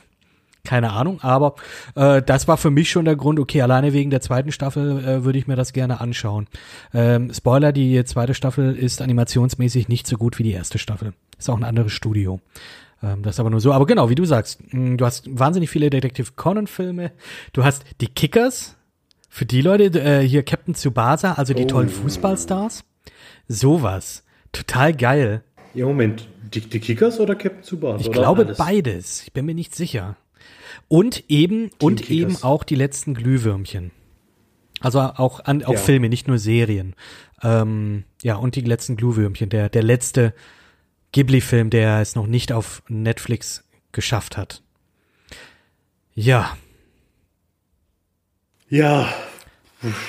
Wo soll ich da anfangen? Also, der Film war mir schon, also ist mir schon sehr, sehr lange im Begriff. Weil der, also nicht nur innerhalb meiner Bubble, sondern gefühlt einfach jeder der irgendwas mit Film zu tun hat, empfiehlt diesen Film. Und jeder sagt dir, es wird, es wird hart, es wird, es wird hart, es wird sehr hart. Und auch auf Letterboxd habe ich geguckt, so alle, die, die ich da habe, haben dem Film fünf Sterne gegeben. Bis auf einen bin ich ein bisschen enttäuscht hier an der Stelle. Äh, Jim Beaver. Jim. Wer kennt den nicht? Jimothy. Bo äh, Bobby Singer. Bobby Singer aus Supernatural und Robert Singer aus The Boys. Der hat dem Film nur vier Sterne gegeben auf Letterboxd. War ich ein bisschen enttäuscht weil mit dem bin ich eigentlich immer ganz konform von den Sternen her. Ähm, sogar der Nenat hat ihm fünf Sterne gegeben. Und das kommt, das kommt einmal im, im Quartal vor. Äh, nicht im Quartal, einmal im alle, alle Schaltjahr vor. Er hat auch äh, einen kleinen Gruß mit auf den Weg gegeben, hat gesagt, wir sollen gerne erwähnen, dass es einer seiner Top 3 Filme ist. Grüße Und gehen ja nicht raus, das Nenat. Das spricht, glaube ich, schon äh, für sich hier. Ne? Also wenn der Nenat sagt, er ist in seinen Top 3, dann ist er in seinen Top 3. Und dann geht man an so einen Film nochmal ganz anders ran, weil man denkt, okay, warum sagen die alle, dass es so schlimm ist? Mach dich schon mal bereit, okay, du wirst, du wirst mit sehr hoher Wahrscheinlichkeit heulen. Dann habe ich noch den Fehler gemacht, muss ganz ehrlich sagen, ich war kurz auf Wikipedia, habe auf den Film, äh, auf die Seite von dem Film gegangen und da steht schon im, im, im Klappentext, sage ich es mal ganz blöd, steht im Endeffekt, äh, der Film basiert auf halbbiografischer Geschichte des, des Drehbuchautors, mhm. in dem er verarbeitet. Ach shit. Da dachte ich schon so, fuck. Jetzt habe ich das auch noch gelesen. Da habe ich gedacht, ja, okay, jetzt, aber zumindest weißt du jetzt, was dich erwartet. Du wirst ein bisschen Pipi in den Augen haben. Ähm, nee, also war tatsächlich am Schluss war so full on ugly crying. Also das war, das war schon nicht mehr, das war schon nicht oh mehr Gott. normal. Also der Film fängt ja auch schon mit kompletten Downer an. Also der Film fängt ja schon an und du weißt, okay, fuck, ja, geil, toll, kein Bock mehr. Also die, die erste Szene ist ja im Endeffekt, nimmt das schon das Ende so ein bisschen vorweg. Mhm. Worum geht's? Es, es geht im Endeffekt um ein Geschwisterpaar, die sich während des Zweiten Weltkriegs, Ende des Zweiten Weltkriegs in Kobe, ist das in Kobe? Ich glaube, äh, ja, Kobe in Kobe. Japan befinden und durchkämpfen müssen. Und zwar Seita und Setsuko, so spricht man das ganz professionell aus. Ähm, Brüderchen und Schwesterchen, eher so ja, 15 rum, sie so 5 rum, würde ich jetzt mal sagen. Oder vielleicht ist er auch 13. Auf jeden Fall verlieren die beiden, ich glaube, das kann man noch sagen, relativ schnell ihre Mutter bei einem Bombenangriff. Das passiert in den ersten 10 Minuten, also das ist kein mega Spoiler. Und dann geht es im Endeffekt darum, wie sich diese beiden Kinder im Krieg rumschlagen müssen, während Japan mehr oder weniger immer wieder Bombenangriffen ausgesetzt ist. Und die beiden müssen dann halt lernen, so mit diesem ganzen Zeugs zu leben und dabei trotzdem ihre Kindheit zu bewahren und, und irgendwie auch nur Kinder in diesem Krieg zu sein, während er halt in eine Rolle gedrängt wird als Erwachsener, weil sie sind mehr oder weniger Vollweisen. Der Vater ist halt bei der Marine. Er, der hat halt gerade anderes zu tun, als auf die Kinder aufzupassen mitten im Krieg. Und deshalb sind die beiden auf sich alleine gestellt und es ist brutal. Also es ist halt, ja, der Film macht dich komplett fertig. Danach hast du auch keine Lust mehr auf irgendwas. Also ich, mir ging es auch so, ich habe dann überlegt, gehe ich ins Bett, aber dann wollte ich auch nicht ins Bett gehen. Dann habe ich so ein bisschen Fernsehen geguckt, so nebenbei. Und, aber trotzdem halt immer diesen Film im, im Kopf getragen und, und alles, was halt impliziert, weil ja, es ist halt einfach nicht so wie bei Shihiro, dass das alles Fantasien sind und fantastische Filme sind. Ähm, ja, so wird es halt einfach massenweise gewesen sein. So ist es heute einfach noch massenweise und das macht dich einfach komplett fertig und dann auch noch diese Bindung, die du zu den Charakteren aufbaust und diese Beziehung zwischen den beiden und auch, auch diese Synchronsprecher, da, da habe ich tatsächlich vorhin auch gelesen, dass der Regisseur ja auch darauf geachtet hat, dass er wirklich für die Kleine ein fünfjähriges Mädchen gecastet hat. Uff. Dass sie halt auch im richtigen Alter sind. Ja, aber das macht das Ganze so viel besser, weil jedes Mal, wenn sie so, so quietscht und so lacht, das wirkt einfach so echt und ja, und der, der Film, du hast gesagt, also für mich ist es wirklich ein perfekter Film. Ich kann daran nichts kritisieren. Ja. Ich finde ihn wunderschön und ich möchte ihn aber tatsächlich auch nicht mehr angucken. Also, der Nenad hat in seiner, in seiner ähm, Letterbox Review geschrieben, irgendwie seine seine Tränendrüsen äh, hassen ihn jedes Mal, wenn er den Film in den Blu-ray-Player einlegt, aber sein Herz dankt es ihm. Da habe ich gedacht, nee, wie oft guckst du diesen Film an? Hör doch bitte auf, dich so selbst zu geißeln, weil, also ich, ich weiß nicht, ich glaube nicht, dass ich jemals wieder sagen werde, hey, ich gucke jetzt mal die letzten Glühwürmchen an. Irgendwie, nee, weiß ich nicht.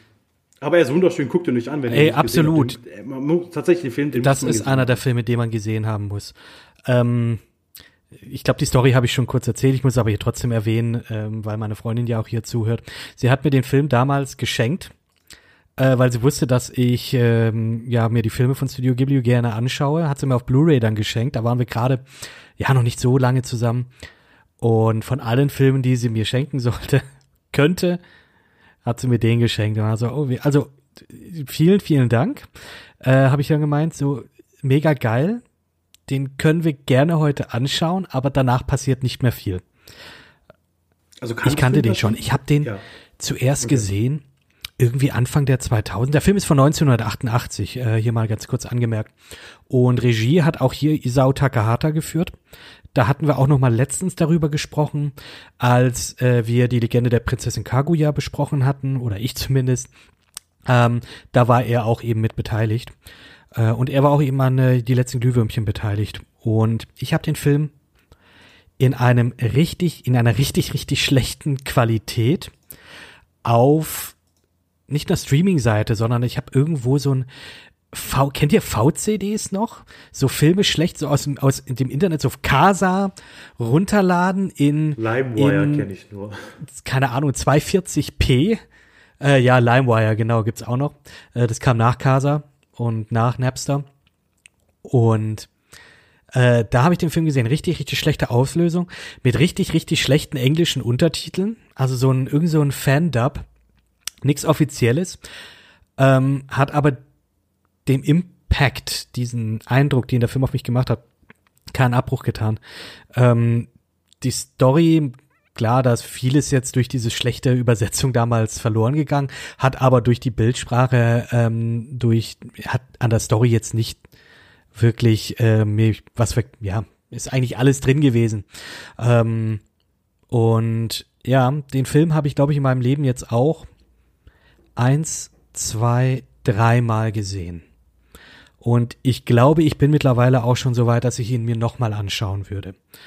Ähm, mal schauen, ob ich es dann tatsächlich auch mache, weil der hat mich dann doch ein bisschen abgefuckt. Vor allem, wenn man dann so die Sachen im Hintergrund liest, eben, dass das teils biografisch ist, dass äh, man dann diese Details dann auch hat, wie wenn man sich das Filmplakat richtig anschaut und das ein bisschen aufhält, mhm. dann siehst du tatsächlich im Hintergrund diese Bomber, wie sie die Brandbomben abwerfen und so, dass die Glühwürmchen sozusagen, um die es in dem Film geht, auch, dass die auch als diese Brandbomben interpretiert werden könnten und was weiß ich.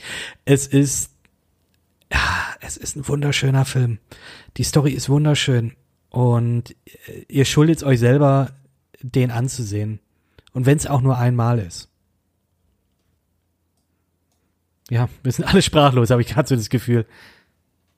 So ein bisschen. Ja, also das ist halt wirklich, da, da, da kann man, man könnte stundenlang im Endeffekt drüber mhm. reden. Mhm, äh, aber man, man, man muss es nicht unbedingt, nee. weil ich glaube, wenn man den Film gesehen hat, dann versteht man es auch. Dann fühlt, dann fühlt das jeder einfach. Und wenn du, wenn man ihn nicht gesehen hat, dann kann man sich glaube ich auch nicht wirklich vorstellen. Mhm. Weil wie gesagt, ich bin ja, ich, trotz dieser ganzen, dieser ganzen Warnung bin ich ja im Endeffekt trotzdem nochmal so überrascht worden, dass mir nochmal so der Boden unter den Füßen ja, weggezogen voll. worden ich glaube, das ist nichts, was man jetzt irgendwie sprachlich überbringen kann, wenn man den Film nicht gesehen hat. Ja. Deshalb weißt du, wem der Boden auch? Auch an dich, Marco. Ja.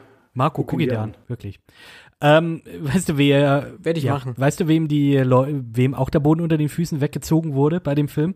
Die Leute, die sich das Double Feature äh, reingezogen haben. Das, der Film kam nämlich damals als Double Feature mit mal hier wie äh, Totoro mit dem Film zusammen.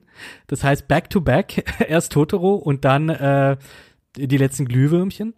Hat aber wohl dem nichts, ja, hat dem wohl nichts abgetan. Das ist so, ich meine, Totoro ist über jeden Zweifel erhaben, immer noch ein toller Film.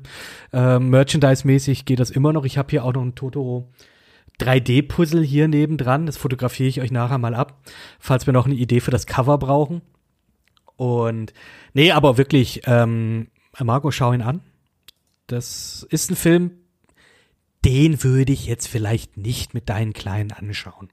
Ja, aber das ist es doch gerade. Ich meine, ich habe Totoro jetzt noch nicht gesehen, aber Totoro ist doch, also den kann man sich mit dem dreijährigen Kind angucken, oder? Also theoretisch ja. jetzt mal, oder, oder. Aber, also, ne, wenn du da im Kino sitzt und dann äh, der Bub oder das Mädle freut sich, ja, guck mal, der, der Katzenbus. tolle Bär oder was Totoro immer ist und dann ah, guck mal, Glühwürmchen, das hört sich doch gut an, wir bleiben jetzt einfach sitzen. Ja, und dann ist dein Kind aber mal verstört fürs Leben. Toll. Hm, ja. Nee, ich werde mir das mal angucken, aber ich, ja, mal, ich glaube, das ist halt so ein Film, da musst du halt Lust irgendwie zur Selbstgeißelung haben und äh, die hatte ich jetzt nicht unbedingt. ähm, Nee, aber schau ihn mal an. Aber ich versuch's ja. irgendwie in der nächsten Woche mal also wenn du unterzu ja bringen und ich denke mal, das kriege ich auch hin und dann passt Wenn du einen schon, ganz ja. tollen, produktiven Tag hattest, nur für dich und so gesagt hast, wow, mir geht's richtig geil. Mir geht's richtig gut. Ich habe ich hab, ich hab gut gearbeitet. mir geht's gut. Ich habe ausgeschlafen. Nichts kann meine Stimmung trüben. Dann schaust du dir den Film an. Nein, musst du nicht. Du kannst ihn dir auch so anschauen. Aber es ist, es ist der gleiche Effekt wie bei Schindlers Liste. Danach hm. geht einfach nichts mehr. Danach gehst du ins Bett oder du gehst auf den Balkon und rauchst eine und dann rauchst du vielleicht noch eine. Ähm, jeden. Ja, habe ich mir abgewöhnt. Ja, dann, dann nicht. Dann gehst du ins Bett. Was war das neulich, wo ich gesagt habe, ich habe über, über Ja, da hatten wir über Jerks geredet. Da möchte ich auch noch mal ganz kurz sagen, wir haben eine, wir haben eine Studentin bei uns auf der Arbeit und die kommt aus Dänemark. Und die hat mich letztens gefragt, ob ich jetzt hier ihr irgendwelche Serientipps hätte, weil sie jetzt hier die ganzen Marvel-Filme anschaut. Und irgendwie hat sie aber auch keinen Bock mehr auf die Marvel-Filme. Habe ich gesagt, schau dir. Du hast gesagt, der junge Wallander. da habe ich gesagt, nee, nee, schau, schau mal Jerks. Jerks ist gut. Kennst du Office? Äh, und ähm, ja, ja, kennt sie, ja, und alles, was mit Fremdschämen so zu tun hat. Also ich hasse die Serie, aber ich liebe sie auch. Und wenn du willst, kannst du das anschauen. Da hat sie sich das angeschaut und dann sagt sie zu mir, ey, das ist von, das ist von Clown abgeguckt. Und das ist ja eine, ja, mhm. das ist ja diese dänische Serie, auf der das basiert. Und so, warum erzähle genau. ich dir was von Jerks, wenn ihr das Original habt? Und also, ja, gut, geil. Super. Naja, das war nur, nur so am Rande. Genau, also von Dänemark wieder nach Japan. Entschuldigung. Ähm, nee, es, es, es, die letzten Würmchen. Punkt. Punkt. Ja, Lass auf jeden Fall. Stehen. Schaut ihn an. Ist okay. Aber damit enden wir jetzt nicht. Ähm, jetzt machen wir noch kurz hier ähm, Prinzessin Mononoke ah. habe ich auch noch gesehen. Weil, hey, Ghibli. Ja, wenn du schon, wenn du den Lauf hast, dann hast du den Lauf. Ja, und ich glaube, das sind, also die würde ich jetzt so mal als die, die großen drei bezeichnen, oder? Also so die Aushängeschilder von, ja gut, Totoro vielleicht mhm. noch, aber so wirklich die, die immer so als beste Ghibli-Filme genannt werden, würde ich schon die drei sagen, oder? Shihiro, Mononoke und die letzten Ja, also äh, definitiv was im, ich sag mal, im popkulturellen ja, im popkulturellen Kopf, Köpfen äh, rumschwirrt, definitiv. Also Prinzessin mhm. Mononoke, ähm, genau, letzten Glühwürmchen, Totoro und Chihiro. Vielleicht könnte man noch Nausicaa mit reinnehmen, aber das ist dann schon wieder, ja, das würde ich fast nicht machen. Also das ist dann doch wieder, oder das Schloss im Himmel. Ähm, aber doch, die, die würde ich jetzt auch als die Top-Filme, vielleicht nicht kritisch, aber zumindest die, die man gesehen haben muss.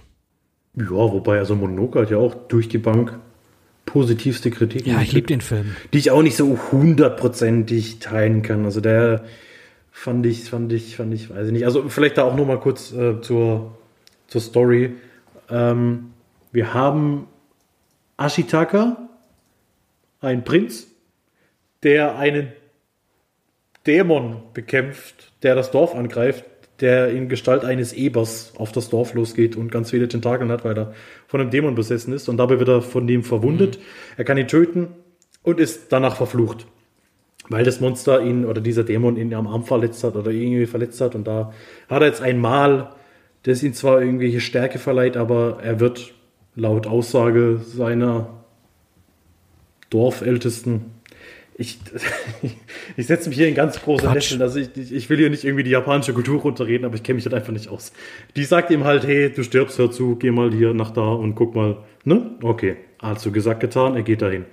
Und ähm, dann trifft er, kommt er irgendwann in einem Dorf an.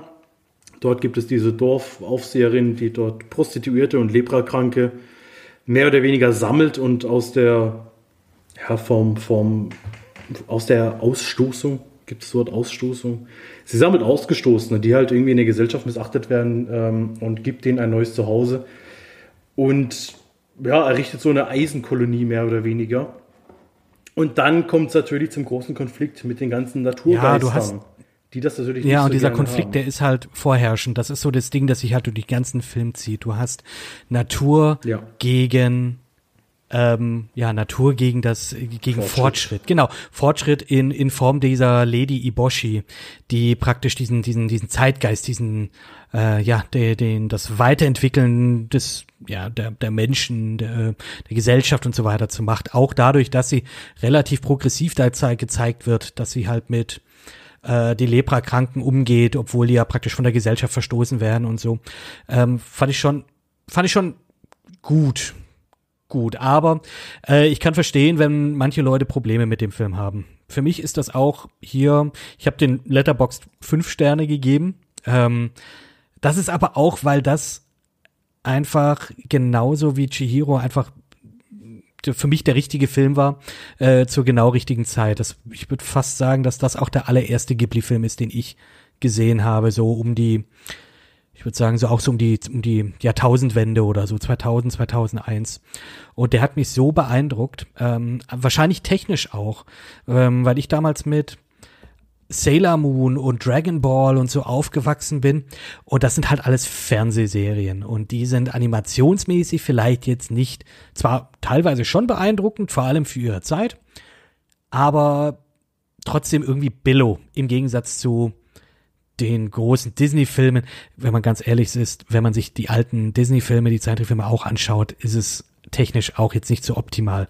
Ähm, und Prinzessin Mononoke hat mich damals total, total geflasht mit der, mit der Animationen, mit vielleicht auch ein bisschen mit der Gewalt. Die Story jetzt für, ja, vielleicht, ja. Äh, vielleicht storymäßig nicht der stärkste Film, muss ich schon zugeben. Ähm, viele Dinge sind für, ich sage jetzt mal auch für, auch hier wieder nicht japanische oder ähm, für eher westliche Zuschauer ein bisschen verwirrend. Gerade das mit den, mit den Waldgeistern und mit, mit der Natur und äh, dem Konflikt, wie gesagt, ähm, weil das auch viel, glaube ich, mit dem japanischen Shintoismus zusammenhängt. Und ähm, da blicke ich wahrscheinlich jetzt auch nicht durch, da bin ich wahrscheinlich auch zu ignorant, beziehungsweise kenne mich da einfach nicht so gut aus. Ich finde, der ist einfach schön gemacht. Der Soundtrack ist auch hier wieder wunderschön, auch hier wieder Joe Hisaishi. Kann ich mir immer wieder anhören. Ähm, an der Stelle möchte ich auch ganz kurz noch erwähnen, auf YouTube gibt es das ähm, Ghibli-Konzert von Joe Hisaishi in Budokan. Budokan ist diese ehemalige Judo-Halle, in der, glaube ich, in den Olympischen Spielen damals die stattgefunden haben. Bin mir nicht hundertprozentig sicher. Aber hat eine super Akustik, deswegen werden dort immer sehr, sehr viele Konzerte gespielt. Und der hat dort zum 25-jährigen Bestehen des Studio Ghibli praktisch ein Konzert gemacht. Ich habe damals die DVD für viel zu viel Geld aus Japan importiert, nur um sie ein halbes Jahr später kostenlos in HD auf YouTube zu finden. Ähm, ist egal, ist trotzdem einer meiner, ich sage jetzt mal, prized possessions. Und da gerade diese, diese, diese Kampfmusik, also das Journey to the West, das Anfangsthema und auch das, ähm, ich weiß jetzt nicht mehr, wie das heißt, aber die eine Szene, in der die, in der die, ja, der, der große Konflikt praktisch beginnt, das zieht, das zieht und das ist geil und das kickt und ich finde das mega. Ähm, und ich sehe da auch viel durch die nostalgische Brille tatsächlich auch. Und wie gesagt, technisch finde ich, ist der Film toll gemacht. Einer der letzten Filme, die tatsächlich ähm, noch komplett auf wenn nicht sogar der letzte Ghibli-Film, der komplett auf Hand gezeichnet setzt. Und ja, technisch wunderbar, storymäßig, wie gesagt, ne, ist, ist gut. Wie gesagt, da bin ich jetzt vielleicht nicht so sehr in der Kultur drin. Äh, und musikalisch halt der Wahnsinn. Der Wahnsinn. Genau, also da zum, zum Soundtrack auch ganz witzig, hatten wir gestern Abend auch noch einen Kumpel. Ähm, schöne Grüße, Stefan. Äh, der wird es nicht hören, weil er sich überhaupt nicht für Filme hm. interessiert. Aber trotzdem kleinen Gruß. Ähm, der hat mir dann, als er eben gesehen hat, dass ich auf, ich, ich, ich teile ja immer auf Insta meine, meine Letterbox-Stories, und da hat er mich noch angeschrieben ähm, und hat mir auch diesen Link tatsächlich zum Konzert geschickt und gesagt, ist das, ist das der Film? Ah.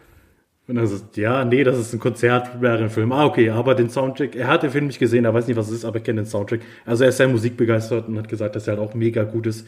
Und ja, also der ist mir tatsächlich, mir fällt sowas nicht oft auf, dass mir, dass mir Soundtracks so raus beim ersten Mal gucken so auffallen, dass ich sage, ey, das ist voll geil. Aber bei Mononoke ist das sehr oft passiert, dass ich gedacht habe, hm, das hört sich gerade richtig, richtig geil an. Das möchte ich mir gerne hm. anhören. Und habe es auch gleich in meine, meine Movie Scores Playlist reingemacht, weil mir der sehr gut gefallen hat.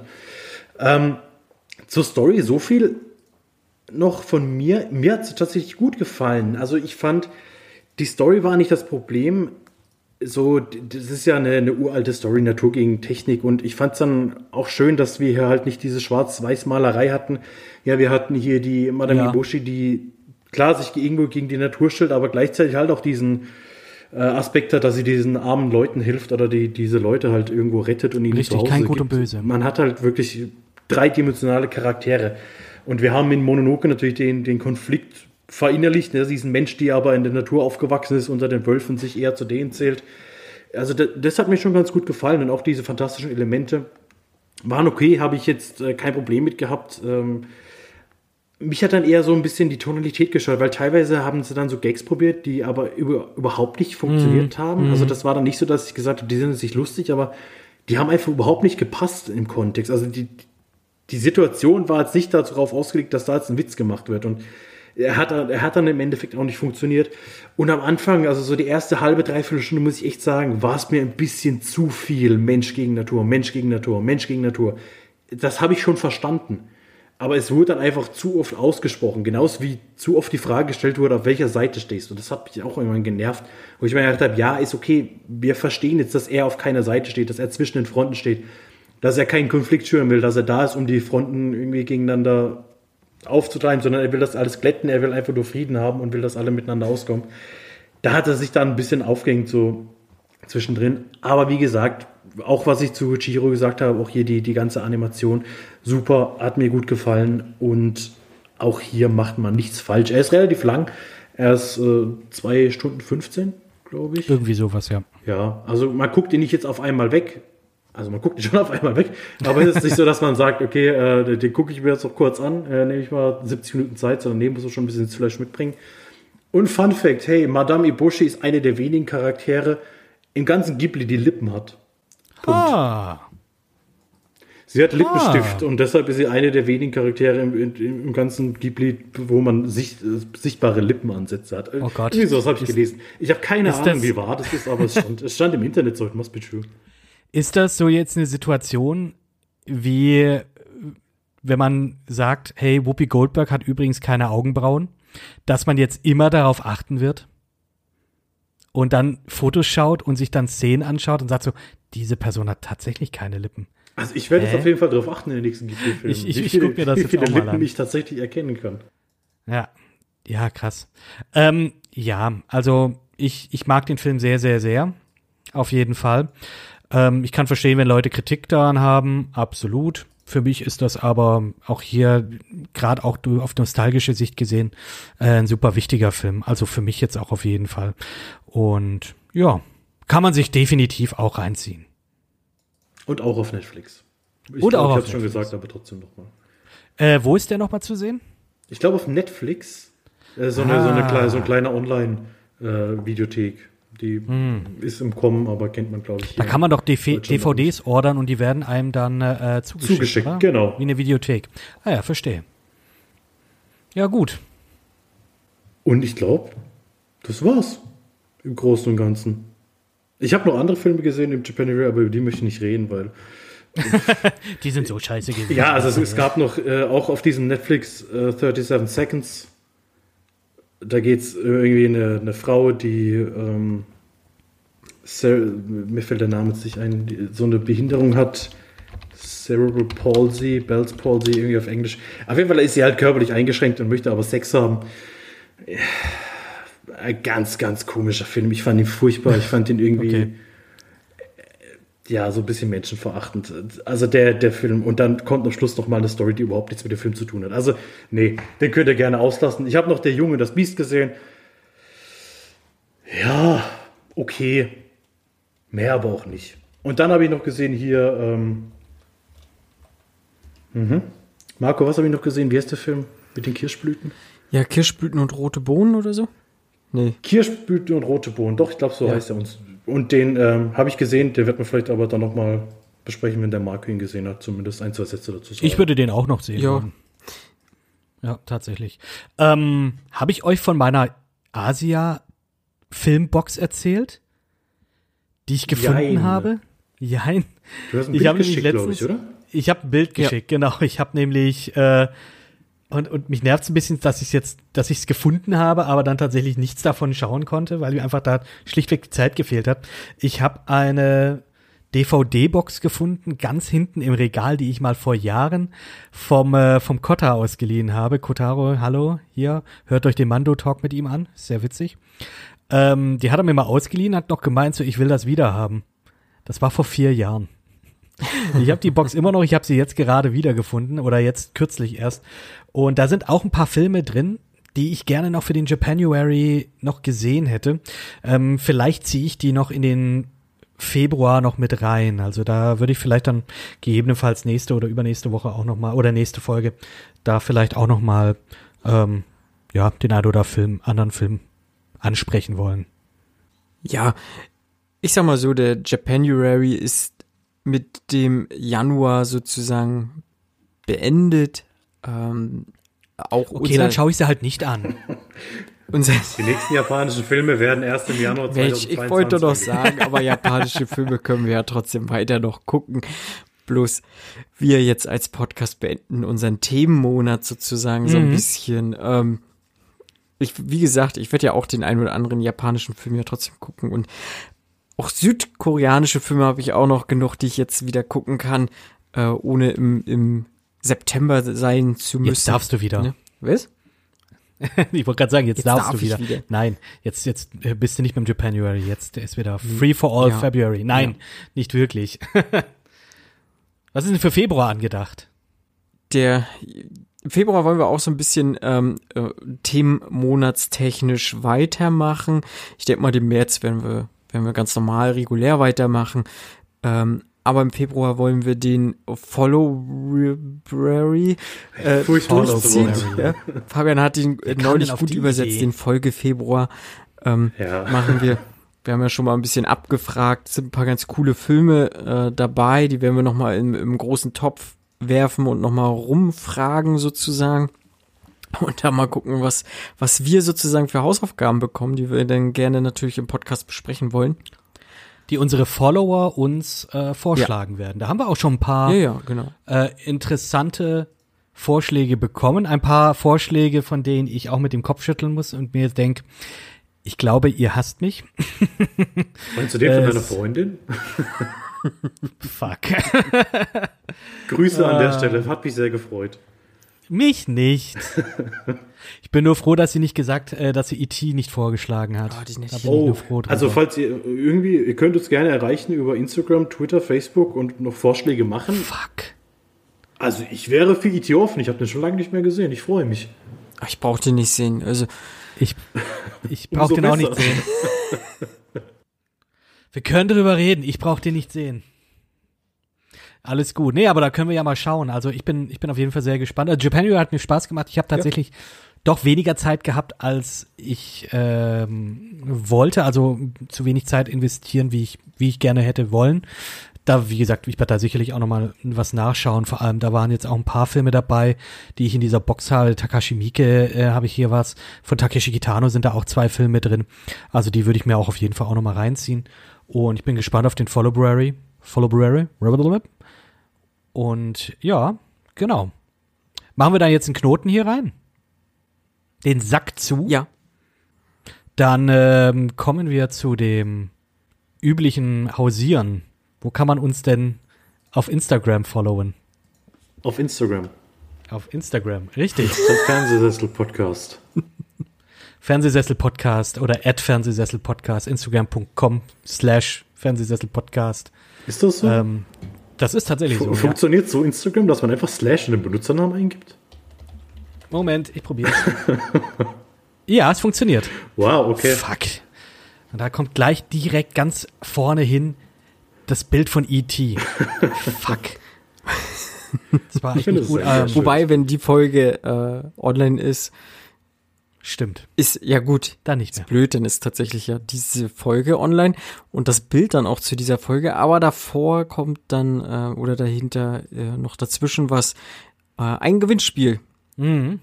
kommt Wow. die Tage. Ein kein japanischer Film, aber ein südkoreanischer Film äh, gibt zu gewinnen eine DVD oder eine Blu-ray. Könnt ihr euch sozusagen aussuchen, was ihr haben möchtet. Äh, Bring Me Home heißt der Film. Ähm, ich denke mal, ich werde in der nächsten Folge ein bisschen was zu dem Film dann noch sagen. Aber könnt ihr gerne Augen offen halten. Äh, da droppen immer mal wieder auch ein paar Gewinnspiele mit rein, so was irgendwie filmtechnisch da los ist. Oder mal Kinotickets hatten wir, glaube ich, auch schon mal. Ja. Mhm. Damals, als es noch ging. Ja, ja. Kennt ihr noch Kinos? Ey, ich vermisse es so hart. Also, das Feiern gehen ist das eine, aber wirklich ins Kino sitzen, ich vermisse das. Ich vermisse das so sehr. Da kann auch, finde ich, kein Heimkino der Welt wirklich, finde ich, mit, mithalten. Mit diesem Kollektiven, mit Leuten zusammensitzen und gemeinsam lachen oder gemeinsam schluchzen oder gemeinsam kollektiv ausrasten, wenn irgendwas ist. Es ist so ein bisschen, ich weiß gar nicht, ob, ob ich das letzte Woche im Vorgespräch mit dir hatte, Marco, oder ob wir es im Cast gesagt haben. Ich habe so ein bisschen Fernweh, slash Heimweh nach, nach dem Kino. Einfach mal wieder ins Kino Ja. gehen und mich da reinsetzen. Und gerade so Filme wie jetzt halt wirklich Godzilla vs. Kong, die sind halt für sowas prädestiniert und das ist so schade.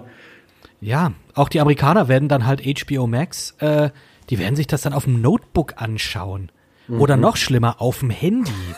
Ja, auf dem iPod. Gibt's da nicht, gab's, ist, ist das nicht sogar, äh, ist das nicht tatsächlich sogar ein, äh, so ein Aufhänger ähm, damals vor ein paar Jahren, als diese Kinokampagne lief, in der dann auch dagegen gewettert wurde, dass halt schlecht, äh, dass Filme dann auf so Handys und so jetzt gelaufen, äh, laufen werden. Und da wird so ein kleines Mädchen gefragt, so, und wie groß ist King Kong? Und dann macht sie halt irgendwie mit den Fingern nur so, ja, so groß, so drei Zentimeter oder so. Äh, weil das auf dem Handybildschirm ist und so. Ja, ey, sorry. Jetzt, äh, Also in meiner Jugend hat man noch Filme auf der PSP geguckt. Wow, ich habe letztens ein paar UMDs noch gefunden. Bei mir daheim. Also sowas, also Was hat mich da Boah. geritten? Ich, also da bin ich zum Glück nie mit aufgestiegen. Also PSP hatte ich nie. Aber ich weiß, dass wir im Landschulheim einen, der hatte halt eine PSP dabei und dann, ich weiß nicht mehr welcher Film es war, aber es war auch so ein total bescheuerter Film. Also nicht mal so ein Triple-A-Titel. Den hatte er dann halt auf seiner PSP und dann sind wir halt zu dritt da im Bett Aus der gehockt Grabbelkiste. und haben das so angeguckt. Ich dachte mir, das ist die dümmste Art, die ich jemals gemacht habe, so Film anzugucken. Also Ich habe zwei UMDs noch für die PlayStation Portable. Das eine ist Interstellar 5555, also das ist der Daft Punk Anime-Film zum Discovery-Album. Ich weiß nicht, warum ich den hab. Und äh, der Final Fantasy VII Advent Children, dieser, äh, dieser ähm, CG-Film, Folgefilm zu Final Fantasy VII. Ich weiß nicht, ich dachte, es war eine gute Idee. die sind bestimmt mal viel wert. Who knows? Who knows? Ich habe die letztens wieder gefunden äh, in der Kiste. Und äh, ja, sch schauen wir mal. Keine Ahnung. Ich glaube, der Max Nachtsheim, der, der sucht immer wieder mal nach UMDs. Also generell, falls jemand von euch Interesse hat, Kid ist bestimmt bereit, die für 1000 Euro zu nee, verkaufen. nee, nee. Ach so, für 1000 Euro, ja, da würde ich es vielleicht machen. Ja, die haben Sammlerwert mittlerweile, Kids. Einfach mitmachen. Ach so, ja, ja, ja, ja, die haben sie. Google 1000 nicht Euro ist fairer Deal. Tau ja, Taui ist was geschenkt eigentlich. Also, boah. Also für ich würde zuschlagen, aber ich habe keine. PSP. Ich gucke jetzt gerade mal, aber ob dieser Interstellar 55555, nee, nur 45, ob der tatsächlich auch, ob es den irgendwie auf Blu-ray gibt oder so, gibt's aber nicht. Gibt es den nur auf, auf Nintendo? Ja, nein, nein, einzige. den gibt's auch auf den, den gibt's, den gibt's auch auf DVD, den gibt's auch auf DVD. Der hat sich Aber damals ersteigert. 14er. Oh Gott, Alter. So Unikat. Oh, geil. Äh, Ja, ich bin ja riesen, Da- äh, ich bin ja riesen Daft Punk Fan, deswegen, das ist schon in Ordnung. Ähm, würde ich 1000 Euro dafür zahlen? Ja, deswegen solltet ihr das auch machen. Also, Gesuche an mich äh, auf Instagram shogun-gray. Ähm, Gesuche nicht an Fabian, der auf Instagram wie heißt? Förbderb. Mit Unterstrich, Zwischendrin. glaube ich. Ja. Und alles klein. Das ist, glaube ich, scheißegal, ob groß oder klein geschrieben.